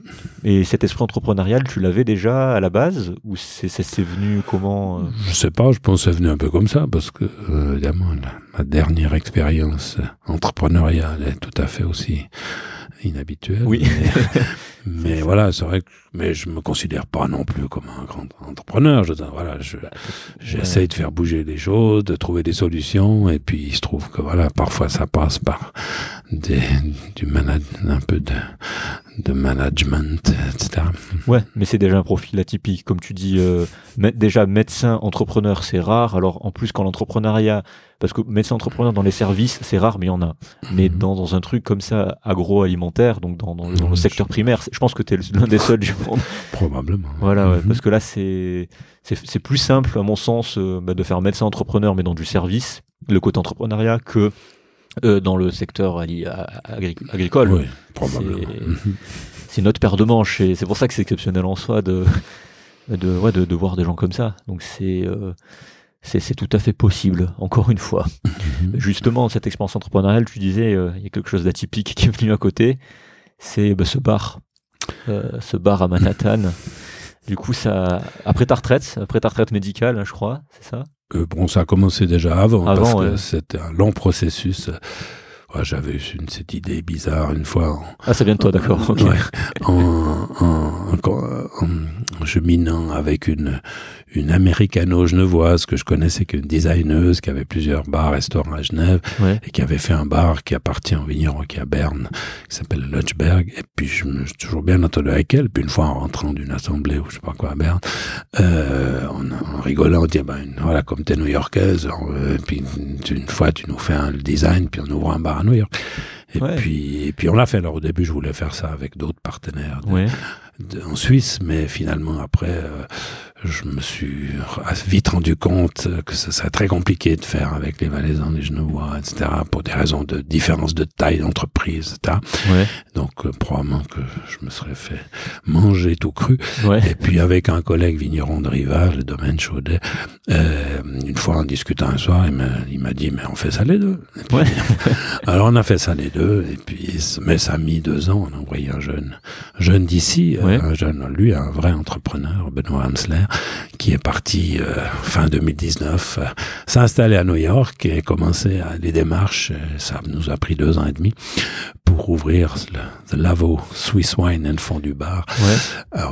Hudson Street dans le West Village, tout près de Meatpacking District, et, et puis qu'on a ouvert après des difficultés considérables administratives. Justement, c'était euh, les questions suivantes.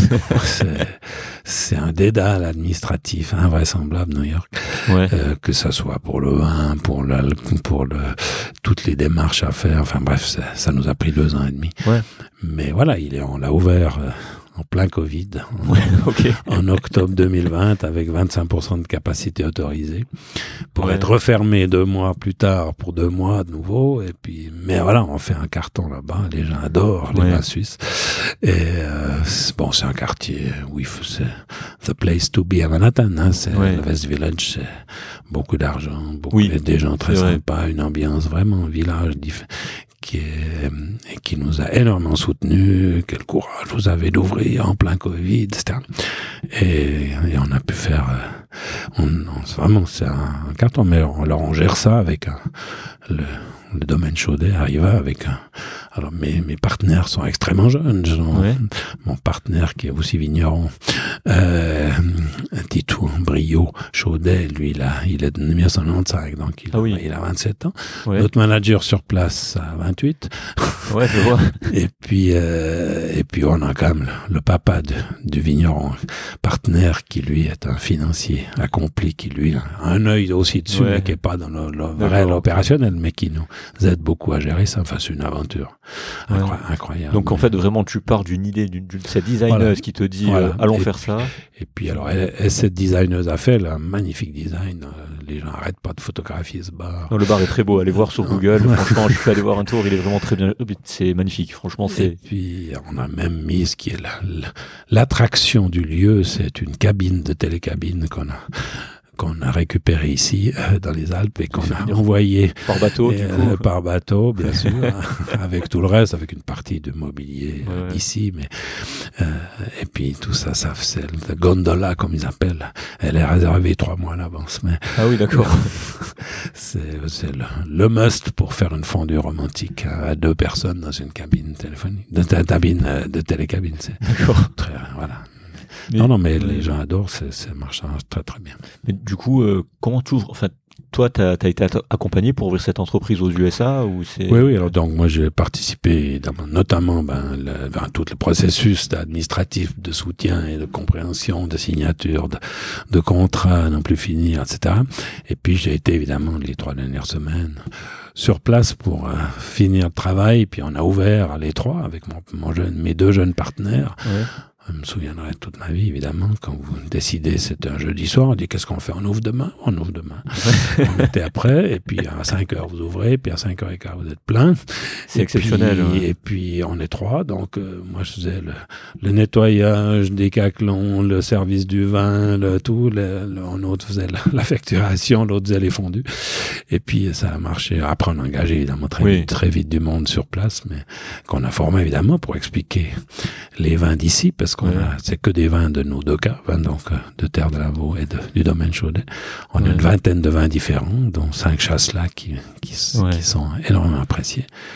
Et ça marche très très bien. Moi je trouve ça exceptionnel. Enfin, c'est un bout du rêve américain quoi. Tu te dis euh, de complètement fou. Ouais, de ta Suisse, euh, c'est parce que l'emplacement est vraiment exceptionnel. Comme tu, vraiment Manhattan West Village, c'est quelque chose. Donc c'est pas rien. Donc tu te dis. Euh, c'est une expérience incroyable. Mais quand vous ouvrez votre première bouteille dans votre propre bar à New York, c'est quand même un moment. Ouais, c'est déjà rien que le dire, tu vois. C'est vraiment non, voilà, c'est un truc de fou. Mais oui, c'est un truc de fou. Non, ça marche très bien. On a pris un, énorme risque quand on va en arrière D'ailleurs, on était un peu cinglés de faire ça, mais ça marche très bien. En fait, c'est ça dans l'entrepreneuriat. C'est tu, ne savais pas que c'était impossible, donc tu l'as fait. c'est ça. Ouais. C'est vraiment ça. Oui. Ouais. Mais c'est, personne, on comprend maintenant pourquoi personne n'a jamais fait ça avec les vins suisses. Hein, on explose tous les records d'exportation de vins suisses. Hein. Ouais, parce que oui, parce qu'en fait, t'as pas conscience des difficultés, donc tu dis ouais, allez, on y va, et puis. Je sais pas, mais on l'a fait. ouais, c'est ça. Justement, deux ans, hein, t'as dit là, le processus. Deux ans, deux ans et demi. Deux ans et demi avant d'ouvrir. Mhm. C'est, euh, mais t'es sur place, t'as des avocats qui t'aident? Enfin, la designer, elle t'a aidé d'une certaine manière ou c'est Alors, elle a évidemment fait tout ça. Elle était sur place un peu, mais ensuite c'est surtout notre manager sur place qui a fait parce qu'évidemment, après, il faut des avocats pour ci, des avocats pour ça, la licence d'alcool, le, ah contrat de bail. Enfin, il n'y a pas de droit du bail, par exemple, ah, vous aux États-Unis. Donc, on doit faire un contrat, c'est 74 pages à 4 d'américain juridique. Donc, euh, oui, c'est pas, si vous n'avez pas quelqu'un qui vous aide, c'est compliqué. Mais vous avez fait ça à la dure, en fait. C'est vraiment, euh, t'as envoyé quelqu'un sur place et puis. Alors, on a bah, notre manager qui est toujours resté sur place, qui lui a, géré ça. Puis nous, on allait de temps en temps euh, donner un coup de main. Hein. Il a été jeune, du coup. Il avait. Ouais, il a 26 ans quand il est parti, 25 ans quand il est ah parti la, La pression, quand même, ça va, quoi. 26 ans. Ouais, il est fantastique. c'est. Euh... Et il est en train, on est en train de former un successeur comme de manager parce que lui, c'est un vrai entrepreneur. Il va pas vendre des, du vin défendu toute sa vie. Donc euh, voilà, lui, on a, on va continuer peut-être en en ouvrant un deuxième. Ouais, mais c'est, c'est déjà bien d'en avoir un qui marche. Surtout. Euh, Surtout, bah, justement, bah, bah, en fait, c'est ça, t'es dans le prolongement de ton, de ton pourquoi, en fait. Tu veux transmettre et faire découvrir euh, les vins suisses euh, aux gens, au monde. c'était un peu ça aussi. Puis c'était aussi une opportunité économique, dire, voilà, la difficulté, quand on a commencé ça il y a 4-5 ans, c'était très compliqué. Et je me dis, si on arrive à vendre quelques dizaines de milliers de bouteilles là-bas, c'est bien. Ouais. bon, ben c'est, tant mieux si ça a marché direct et que, et que t'es toujours plein, c'est, ah oui, ça marche bien. Mhm. Du coup, le concept, c'est que tu vends que des produits suisses, donc j'imagine la charcuterie, tout ça. Alors, la charcuterie, on peut pas. Hein. Ah. Tout ce qui est viande, c'est impossible d'exporter, d'importer aux États-Unis euh, ah, à cause de la vache folle et tous ces trucs-là. Donc, on met un boucher qui est tout près là du bar, qui fait des choses excellentes. Mhm. Par contre, les fromages pour les fondus viennent euh, directement, sont conditionnés ici. Et Les sachets à fondus arrivent direct sur place depuis ici, depuis une, fromagerie fribourgeoise. Hein. Ok. Mhm. Ok, ouais. Donc euh, dans les produits qui sont donc qui se retrouvent aux États-Unis, t'as tes, tes bouteilles de vin. Le vin et les fromages. tous les fromages, alors aussi bien pour les planchettes que pour les fondus, viennent d'ici. Mais tout ce qu'on n'a pas le droit, évidemment, c'est notamment la viande ou les poissons, vous n'avez pas le droit de. Ouais. Du coup, niveau logistique opérationnel, ça, je trouve ça intéressant. C'est tu, c'est par avion que tu transportes tout ça. C'est alors non, non, alors les, les, non, ça va par bateau. Par bateau. oui, oui. Ok. Donc ouais, belle aventure. En tout cas, c'est non, mais c'est c'est c'est un truc de ouf et c'est trop stylé. En disant ce qui est ouvrir un bar à Manhattan, ouais, c'est tu, fais pas ça tous les jours. Voilà. TheLavoWineBar.com, ça c'est on, on l'a simplifié pour le la communication, Instagram, etc. Non, le, le, site est très bien fait aussi, très joli. Euh, t'as, as pris une agence pour faire le site ou c'est euh, On a fait ça un peu à l'interne, mais on est en train d'améliorer, encore d'autres choses à améliorer maintenant. On est, on est sur un processus de, de deuxième de, d'optimisation et d'amélioration de, de, plein de processus qu'on a dû faire un peu à l'arrache. Ouais. Donc en plus d'avoir, j'imagine, t'as les, les Suisses euh, qui vivent à New York qui, qui doivent venir dans ton bar, t'as aussi vraiment une vraie population américaine qui vient. Alors c'est surtout les gens du quartier. On a évidemment le, les gens du consulat, on n'a pas un énorme soutien, mais c'est correct. Et puis la mission suisse à l'ONU, alors ils sont, ils sont plus, ils viennent, ils amènent du monde, amènent leurs amis. Enfin, mais c'est, c'est, une toute petite partie de la clientèle. La majeure partie, c'est des Américains. Mais ouais, c'est surtout que les Américains sont durs. Hein. Ça, je sais quand, quand, quand des trucs qui viennent de l'extérieur, quand c'est pas français, euh, sais pour tout ce qui est nourriture et vin, c'est difficile. Ouais, là, ça, en tout cas, ils sont enthousiastes.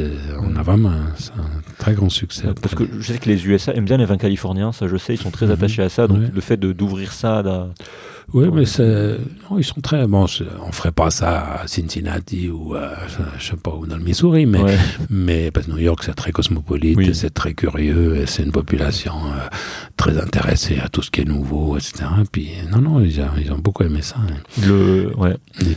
voilà, euh, le côté suisse, euh, ce n'est pas, c'est pas du tout un problème. hein. Le deuxième, tu vas l'ouvrir aussi à New York, dans un autre endroit? On s'est encore pas, on est en processus de recherche. C'est pas sûr que ça soit à New York tout de suite. On va. Ouais.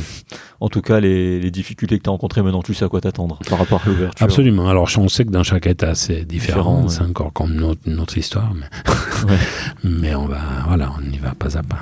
Tu vas souvent à New York, du coup, au bar ou... Alors bon, j'ai pu avoir un visa business durant le Covid parce que voilà, les États-Unis octroyaient des visas Ouais. de National Interest Exception pour les investisseurs là-bas. Ouais.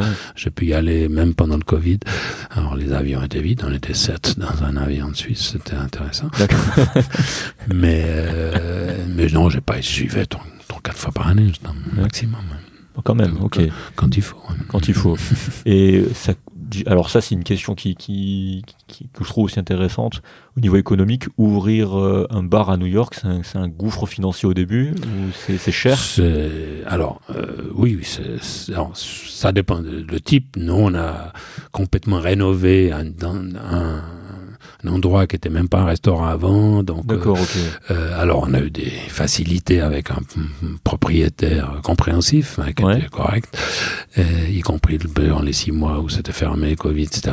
Il était correct. Mhm. Mais c'est vrai que c'était un gros investissement parce qu'on a complètement refait à neuf euh, son immeuble, mais on, Ah oui, a, on a ouais. aussi beaucoup de, de mois gratuits. Ah oui, en compensation, ouais. Bien sûr, ce qui est logique. Donc c'était effectivement un gros investissement. ouais. C'est le, tu payes un loyer du coup là-bas. Oui, Ouais. bien sûr. C'est euh, Manhattan. Bah, c'est le loyer de Manhattan. ouais, c'est- ouais. Cher aussi, mais le, le, le vin est très cher aussi là-bas. Oui, hein. oui. T'as quelle surface sur ce bar? On a, disons, le, une cinquantaine de places à l'intérieur Ah oui, quand et, même. Ah oui. et- et 30, 32 à l'extérieur. Ah oui. Donc euh, voilà, ça fait je sais pas, 150 mètres carrés à peu près, plus Ouais. les sous-sols, les frigos. Ah, c'est pas ça. le petit bar, ouais, non, c'est vraiment. Non, non, euh, c'est un Parce pas restaurant. compte. et, ouais. Alors, au départ, on voulait faire une partie restaurant, une partie bar, mais comme avec le Covid, on pouvait pas consommer debout, on a tout fait un restaurant au départ, puis on est en train de revenir à la, au concept originel d'une partie plus bar avec table haute. Ouais. Mais Ah non, vous avez pas fait ça à moitié. Tu vois, sur les photos, tu te non, rends pas compte de la, du volume. Parce Non, que tu non, pas tout, c'est- mais, bien. hein. ouais, quand, quand tu ouvres un bar, tu ouvres un vrai bar, quoi. C'est Oui, c'est un gros truc. hein. ouais, c'est un gros truc. Moi, Et puis voilà, on a envoyé quand même beaucoup de bouteilles, et c'était aussi un Ouais. gros investissement. Parce que, parce que tu, tu vois, quand tu vois sur la façade, euh, sur Street View ou alors dans Mhm. les photos sur le site internet, tu Mhm. te rends pas compte que ça fait 150 mètres carrés, tu vois. Non, c'est assez grand. Mhm. Mais tant mieux. Alors, si vous passez à New York, voilà, passez au West Village, au, euh, au Lavo Wine Bar. Voilà, Mhm. facile à trouver sur Internet. C'est, c'est le seul, je pense, à New York. Oui, oui, puis c'est euh, de loin, de très très loin les meilleurs fondus à New York, tout le monde. C'est vrai, sur Street, c'est, très a- juste. On n'a rien dit, rien, il n'y a aucune comparaison avec les quelques rense- hein, Il y avait un ou deux euh, restaurants, dont un français qui s'appelait le Mont Blanc, mais qui faisait remonter, qui est fermé maintenant, Ouais. et qui faisait des fondus quand même. Tout, tous ceux qui nous disent absolument rien à voir. Ça, Oh. c'est la, la même fondue que vous mangeriez à la, en gruyère, en plein, en plein, C'est l'authentique. pleine de la- partie du, du patrie du, du gruyère. Non, ça, vous pouvez y aller. Si vous êtes passage à New York, que vous voulez, manger suisse et que vous pouvez pas passer en Suisse, allez là-bas. Et sur TripAdvisor, c'est vrai, j'ai vérifié. Et Oui, les, commentaires sont vraiment dithyrambiques Ouais, sur les fondus. C'est, c'est vrai. c'est vraiment dit, le, le- enfin, un vrai bar en fondue à New Mhm. York. Le, sans doute le numéro un. Il n'y a pas meilleur ailleurs. C'est, Ah c'est très bien noté, oui. ouais. Donc voilà, ça, c'est une fierté, j'imagine, pour vous tous. euh, Oui, oui, c'est extraordinaire. Voilà. Pour finir, on va finir sur une partie mindset, comme d'habitude. Comment, question très simple. Comment toi, tu, tu focuses les choses? T'as dit que t'arrivais bien à séparer ce qui était médecine et autres. Justement, est-ce que ça a toujours été comme ça ou est-ce que tu as eu du mal? Est-ce que parfois ça a empiété? Comment, comment tu fais pour focus tes, activités, en fait? Bon, moi, comme je te dis, je suis un touche à tout, donc je fais plein d'autres choses aussi euh, qu'on n'a pas qu'on n'a pas mentionné ici, Ouais. la de la musique, des- Ah bah tiens, bah en faisant maintenant, voilà. Donc tu fais de la musique. je fais du piano, de la guitare, Ok. du, du bugle aussi. Euh, voilà, j'ai fait énormément de planche à voile, j'ai arrêté l'année passée parce que à 69 ans, il faut pas faire le con trop longtemps. Ouais. Je fais de la voile, je fais voilà plein de du ski, du ski de fond. Enfin là, je, donc voilà, j'ai aucun problème. Puis mais surtout maintenant, j'ai plus de la médecine, donc euh, la vigne j'ai un peu diminué aussi. J'ai Ouais. un peu moins, j'ai gardé une petite partie euh, que je travaille moi-même, mais j'ai aussi levé le pied un petit peu. Je, Ouais. Là, je pour et puis je fais voilà, on fait plein d'autres choses. Et puis on fait des petits voyages de temps en temps. Voilà. Non, mais j'ai aucun problème alors à séparer mes, mes activités les unes des autres. donc quand tu fais un truc, tu fais un truc et puis chaque, chaque chose en son temps, c'est ça? Non, aucun problème avec ça.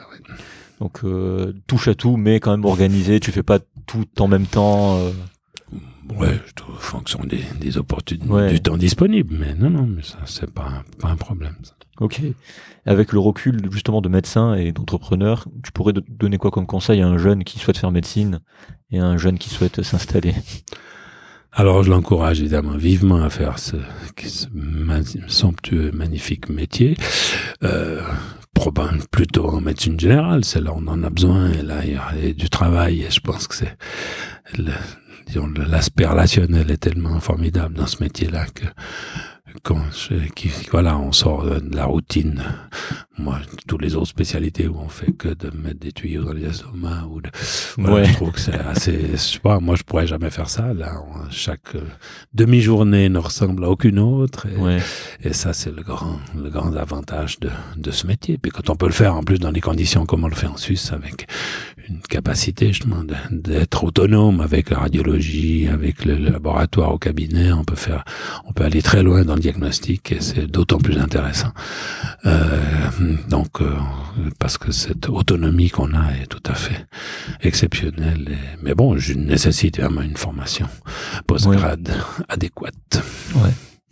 Ok, toujours dans le même dans le même type, euh, justement un jeune qui se lance dans, dans la santé et qui à côté justement ont d'autres passions qui sont un peu touche à tout comme toi, pour essayer de briser les doutes, les peurs, euh, plutôt de foncer dans les choses qui les animent. Quel conseil tu pourrais leur donner à ces jeunes-là ou plus vieux d'ailleurs, mais aussi des.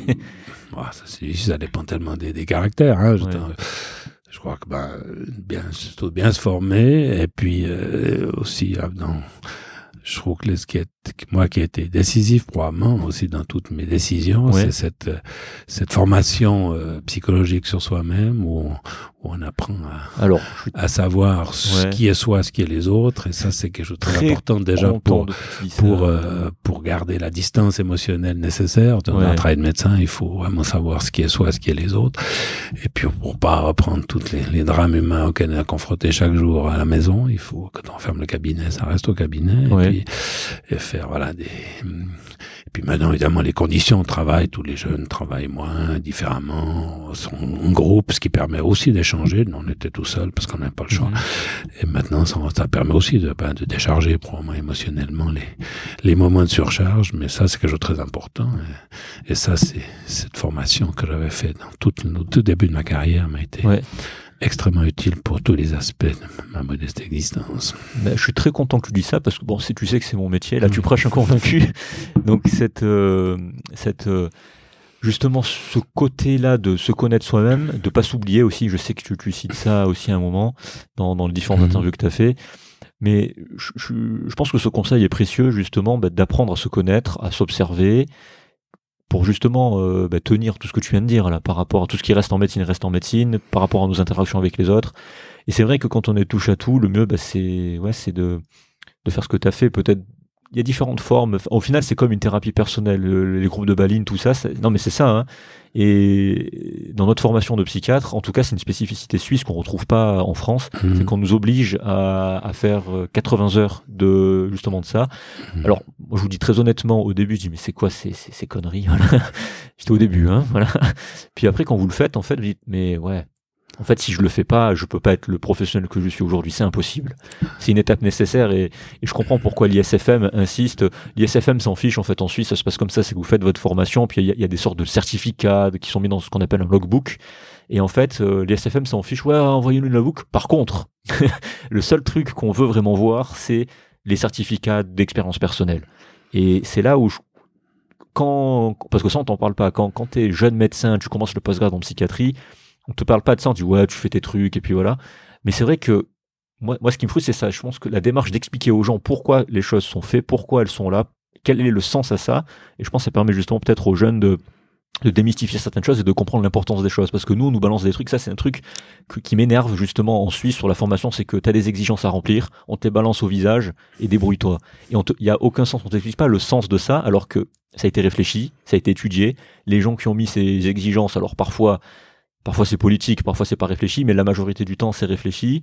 Moi je pestais contre ces exigences parce que, non pas parce que, il y en a certaines c'est vrai, c'est incohérent, mais parce qu'elles sont pas expliquées. Juste ça, il n'y a pas de communication et on t'explique pas. Alors tu dois faire tant d'heures d'expérience personnelle, tant d'heures de psychothérapie avec les patients, tant d'heures de supervision. En fait, on t'explique pas le sens. Et je pense que de prendre le temps et d'expliquer le sens à ça pour la vie future et pour tes patients, pour même toi-même, je pense que là, ça changerait beaucoup de, choses et ça peut-être, par rapport à la psychiatrie qui attire personne en Suisse, faut dire ce qui est, je pense que ça pourrait attirer, attirer les gens. Et pour revenir sur cette expérience personnelle, ouais, moi je trouve qu'elle est indispensable. Que, que vous soyez médecin, que vous soyez entrepreneur, que vous soyez sportif, tous les sportifs passent par là. On, vous voyez dans, dans les différents épisodes qu'on a fait avec les sportifs c'est nécessaire. Et même toi, je suis vraiment très content que tu parles de ça parce qu'on n'en a pas parlé avant. C'est vraiment c'est un truc que tu sors comme ça. Et cette importance justement de, de, de se connaître soi-même et de faire cette expérience personnelle en groupe ou individuellement, toi tu l'as fait en groupe avec le groupe de Balint, je pense que pour avancer, elle est, elle est exceptionnelle. Et je suis très content vraiment, encore une j'insiste que tu en parles parce que c'est ce qu'on retrouve chez tous les entrepreneurs. Un moment ou un autre, quand vous écoutez des podcasts d'entrepreneurs, il y a cette question-là, elle est juste comme ça évoquée euh, de manière assez, assez fugace dans les interviews, dans les podcasts. Moi, j'y insiste dessus parce que je pense que c'est le point, un des points communs qu'on rencontre. Et c'est super important. On n'en parle pas trop parce que ouais, c'est quelque chose qui peut être un peu. Il y en a qui pensent que c'est hippie, il y en a qui pensent que c'est tabou, il y en a qui pensent que c'est lunaire, voilà. Mais non, en fait, c'est pas lunaire. On reste des êtres humains avec tous les tous les inputs qu'on a au niveau de la maladie, au niveau des gens, au niveau de notre vie personnelle, au niveau de nos propres problèmes, au niveau des rêves qu'on a, des projets qu'on a. Le fait d'en poser, d'en parler, de voir qu'est-ce comment on fonctionne, voilà. Je pense que c'est c'est super important pour avancer. Je pense que ce conseil-là est très précieux. Je suis très content que ce soit ton conseil euh, par rapport à ça, vraiment. Donc là, j'ai fait un laïus de plusieurs minutes, mais non. Enfin, je pense que c'est c'est capital. Et s'il y a un truc à retenir, c'est euh, ouais, c'est ça. C'est euh, ce qui permet d'enchaîner sur la question suivante. Qu'est-ce qui t'a permis à toi d'avancer, de, de, faire tout ce que tu fais, d'être touche à tout, d'assumer ça? Qu'est-ce qui t'a permis toi de, de faire ça? Oh, c'est difficile, c'est encore une fois des questions de caractère personnel. De, euh, moi, je me suis jamais vu faire toute ma vie la même chose, donc euh, ouais. voilà, j'ai plein d'intérêt dans plein de choses. Alors, euh, je touche à tout moyen dans plein de domaines, mais voilà, j'ai beaucoup de plaisir à, à, faire ça parce que voilà, je j'ai envie de, de, diversité, de, de, ouais, de, de diverses activités qui, qui apportent dans des domaines complètement différents des, des satisfactions dans la vie de tous les jours. Hein. Voilà, ça fait écho avec l'épisode qu'on a fait avec euh, Daniel sur justement les multipotentialités. T'aimes des trucs, tu les fais, tu les testes et euh, et voilà, c'est il euh, n'y a pas de tabou par rapport à ça. Je sais que dans un mode corporate, justement, cette notion de multipotentialité, sais, il y a ce truc d'être moyen partout, comme tu dis. Être moyen partout, mais jamais excellent dans un domaine. Euh, il y en a pour qui c'est insupportable. C'est-à-dire, il faut qu'il mhm. soit excellent dans un domaine pour, euh, comme tu dis, niveau caractère, mhm. pour se sentir bien. Puis on a mhm. comme toi et moi, au final, tu restes, euh, tu touches un petit peu à tout, tu, et tu, tu prends plaisir justement même à, ne serait-ce que moyen entre guillemets encore ça fait pas de sens. Moi j'aime pas dire ça mais non mais voilà j'ai pas de domaine d'excellence vraiment. J'ai fait plein de choses et puis mais la, mais, mais, la, mm-hmm. mais voilà mais cumuler ces plusieurs choses au final ça fait quelque chose d'excellent. Enfin comme tu dis, euh, même que ce soit à 70 ans, il n'y a pas d'âge, voilà, 70 ans pour ouvrir, pour avoir un bar à Manhattan, je trouve ça, il n'y a pas d'âge et comme quoi, il n'y a pas de, même si vous pensez que vous êtes trop vieux pour vous lancer dans les choses qui vous animent, si vous, si vous êtes touche à tout et que vous sentez que vous êtes touche à tout, le message aussi, c'est voilà, ne vous, ne vous laissez pas influencer par, euh, par votre environnement professionnel qui peut-être, comme tu le disais au tout début, hein, tu as des collègues qui eux sont pas du tout touche à tout, qui sont vraiment que dans la médecine et si vous êtes dans cet environnement-là et que vos collègues ne suivent pas et que vous vous sentez mal, partez déjà. partez, voilà, et, faites ce, touche à tout. Voilà, il n'y a pas de. Je pense que l'environnement c'est très important. Donc euh, c'est ce qu'on essaie de transmettre aussi avec ce podcast, où on retrouve au final des professionnels du soin qui, qui sont un peu touche à tout. Hein. C'est ça aussi le, le thème du podcast. Donc c'est on se retrouve entre euh, voilà entre nous entre guillemets. Et puis euh, et puis voilà, vous n'êtes pas vous pas isolés. Voilà. Parce que je sais qu'il y en a justement en CHU qui sont vraiment dans, ce truc-là, qui sont isolés. Voilà. On a fait, on a fait un beau tour en tout cas avec, avec tout ça. Avant les questions, avant les questions de fin pour l'anecdote, euh, on l'a dit tout à l'heure, j'ai vu que tu avais licence de pilote d'avion privé. tu, à quel âge t'as fait ça? Oui, j'ai fait ça aussi très tard, à 50 ans, je crois. Euh, j'étais une fois dans un petit avion avec un ami, puis j'avais une trouille pas possible. Ouais. Puis j'ai voulu comprendre un peu comment ça volait, puis un ami a m'avait fait qui était un pilote exceptionnel, m'avait dit qu'il avait fait sa licence en Corse avec un instructeur suisse, une licence européenne, donc c'est la même en Suisse. D'accord, ok en deux fois deux semaines. Et puis, parce qu'ici à Lausanne, ça prend des années. Et puis ça, ça, coûte. Deux fois deux semaines, tu dis ouais. Ah oui, c'est court en fait. Ouais. Ici à Lausanne, il faut des années, ça coûte des dizaines de milliers, enfin des, des sommes astronomiques. Puis là-bas, à Calvi, euh, avec un instructeur suisse qui est un type extraordinaire, et eh ben je l'ai aussi fait en, en, deux fois deux semaines, y compris théorie et tout, alors qu'ici il faut déjà deux. Tu, tu vas faire des jaloux là. ouais, non, mais c'était extraordinaire. Je crois qu'il il est retraité maintenant. Ah, instructeur, mais il avait instruit tous les pilotes de Swissair et de Crossair de l'époque, donc il avait une expérience extraordinaire. Et puis, puis voilà, je n'étais pas trop maladroit avec avec ces engins. Et puis on a fait ça, en, ouais, en deux fois deux semaines. Après, ben j'ai pu avoir une, une, place avec un petit groupe de d'amis, de, voisins qui avaient un vieux, un vieux coucou de 50 ans, mais qui marchait très bien. Un avion, un Piper Comanche qui, qui volait avec à trois, presque 300 à l'heure. Donc voilà, on a couru l'Europe avec, mais on faisait toujours deux couples avec deux, un ami pilote et nos compagnes et femmes respectives et on a couru l'Europe avec ça, avec ça, ce, vieil avion mais qui marchait super bien. Mais tu vois, ça c'est atypique aussi, faire des voyages avec ton avion. J'ai arrêté il y, a une, dizaine d'années parce que ça devient trop compliqué pour, ouais, notamment en France avec les, les drones, les trucs militaires, les zones, on nous, on nous plaque au sol tout le temps et puis quand on est tout près du sol, un petit avion, on n'est pas bien, parce qu'il y en a un, problème.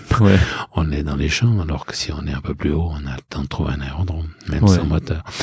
Voilà, j'ai arrêté il y a quelques années. Euh, je vais faire, j'ai fini. on est vivant parce que quand on est en haut, il faut descendre. C'est pas toujours simple. Ouais. il, y a toujours son école, le pilotage à Calvi. Euh, ce euh, je crois qu'il a, il a pris. Non, il est beaucoup trop vieux, je pense maintenant. J'ai plus de contact avec lui depuis longtemps. Ouais. J'ai fait ça il y a, ouais, il y a 20 ans, quoi. Ouais, bah c'est deux fois deux semaines. C'est, exceptionnel. Ouais, c'est, la, la folie. Moi, j'étais son seul élève. J'étais ça matin après-midi, et puis, mais ouais, c'était le même, le même le même examen théorique. Euh, moi, je l'ai fait sans aucune aucune leçon de théorie, sans rien. Je l'ai fait comme ça en bossant sur un bouquin. Ouais. Et puis avec un expert qui était venu d'Ajaccio exprès pour moi, à Calvi. Et puis et puis le puis le tour de Corse tout seul, euh, en petit avion, où on nous fait poser trois quatre fois. C'est aussi une expérience assez intéressante. ouais. Mais c'était extraordinaire. Tu vois, dans, dans ta démarche, c'est ça, c'est t'as vu un truc qui t'intéressait, tu voulais comprendre et tu t'es lancé. Voilà, c'était un peu fou aussi, mais ça c'est non, mais t'as toujours eu cette démarche. Euh, non, mais c'est, j'ai l'impression que ça t'a suivi. C'est, ouais, c'est, révélateur. Ouais, j'ai un peu le même fonctionnement. J'ai, besoin de toucher quand il y a un truc qui m'intéresse. J'ai besoin de toucher pour comprendre et pour. Euh, non, c'est ça. C'est. Ok. Alors, on va passer juste aux questions de fin. Alors, ces questions-là, c'est, mes questions préférées. C'est inspiré d'un, d'un, autre podcasteur. Hein qui les pose et je les pose aussi en psychothérapie. Donc c'est une des formations professionnelles. Donc voilà, euh, c'est Mathieu Stéphanie pour ceux qui connaissent et allez écouter, c'est vraiment, c'est vraiment génial ce qu'il fait. Donc ma première question, c'est bon, on a, on a, un peu évoqué ça hein, tout au long de, de, cette, de, cette rencontre, de cet entretien. Comment est-ce que toi tu, euh, tu progresses? Oh, Avec euh, beaucoup de travail.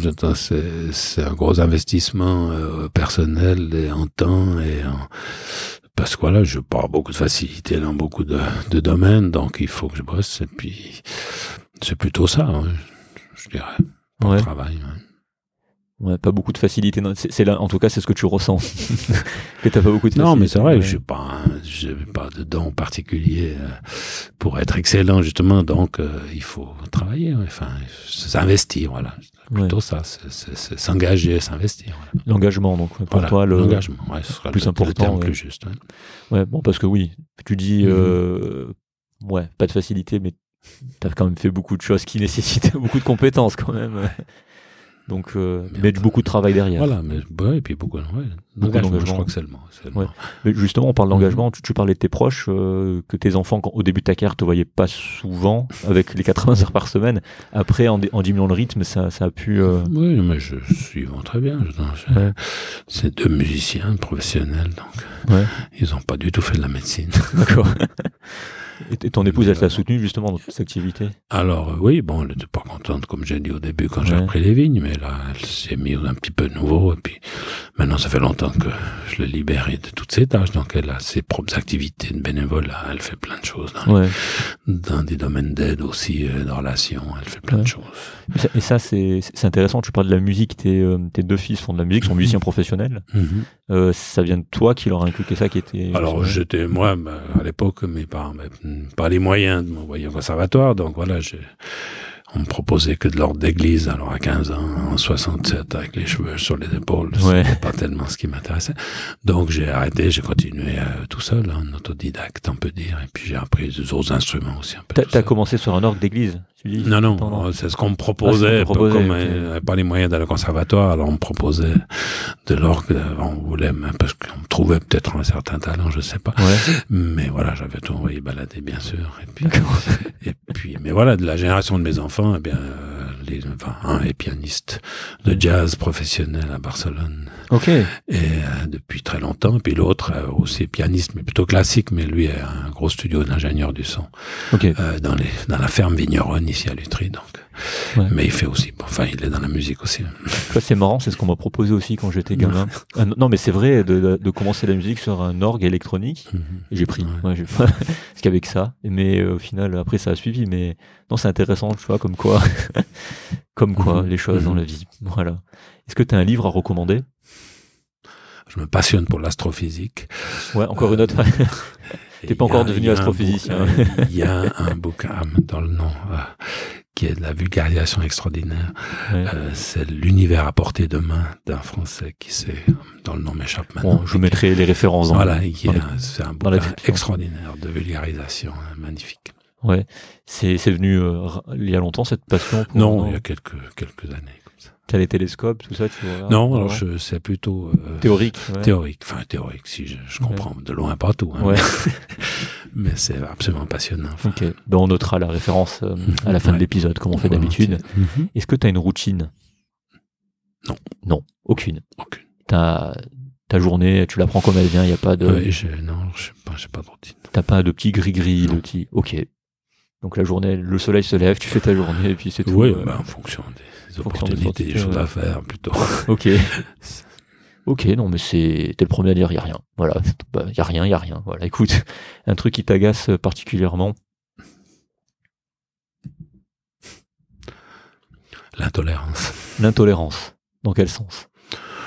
Ah ben les gens qui veulent pas aborder des sujets euh, qui, fâchent ou qu'on peut pas aborder des discussions euh, parce qu'ils ont des, des opinions trop trop fermées, trop arrêtées. Même si j'ai aussi moi de temps en temps ce défaut-là probablement ouais. d'être connu pour avoir des, des, idées assez arrêtées, mais j'essaie, je me soigne. Ouais, t'as as des exemples de domaines qui euh, où c'est difficile de discuter?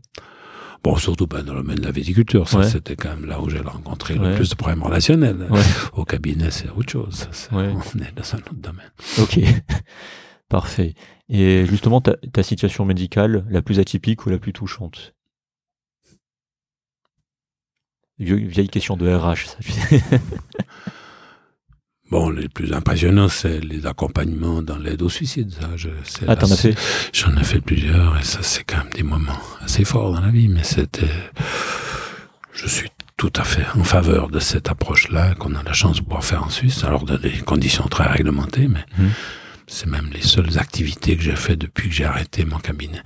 C'est d'accompagner les gens à qui j'avais promis que je serais là quand ils prendraient la potion magique. La potion magique, ouais, c'est ça. C'est avec Exit que. Voilà. Mhm. Ok. Donc ouais, c'est oui pour pour ceux qui qui connaissent pas en Suisse, il y a la possibilité, il y a Exit, il y a plusieurs associations, il n'y a pas que Exit, c'est une association en fait qui permet de de faire euh, pour euh, bah, pour des patients dans des cas de situation bah, c'est très réglementé comme tu dis hein. il faut que la maladie soit incurable il faut que la personne ait sa capacité de discernement Bon, bref, et c'est euh, oui c'est ça, c'est en fait c'est un suicide assisté. Exactement. Et c'est le patient qui prend euh, exactement de lui-même. c'est ça. Et toi, tu es juste là pour l'accompagner en tant que médecin. Voilà. Donc euh, donc t'en as fait pas mal, tu dis.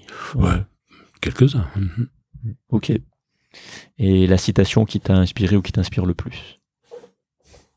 Si t'en as une qui te vient en tête comme ça.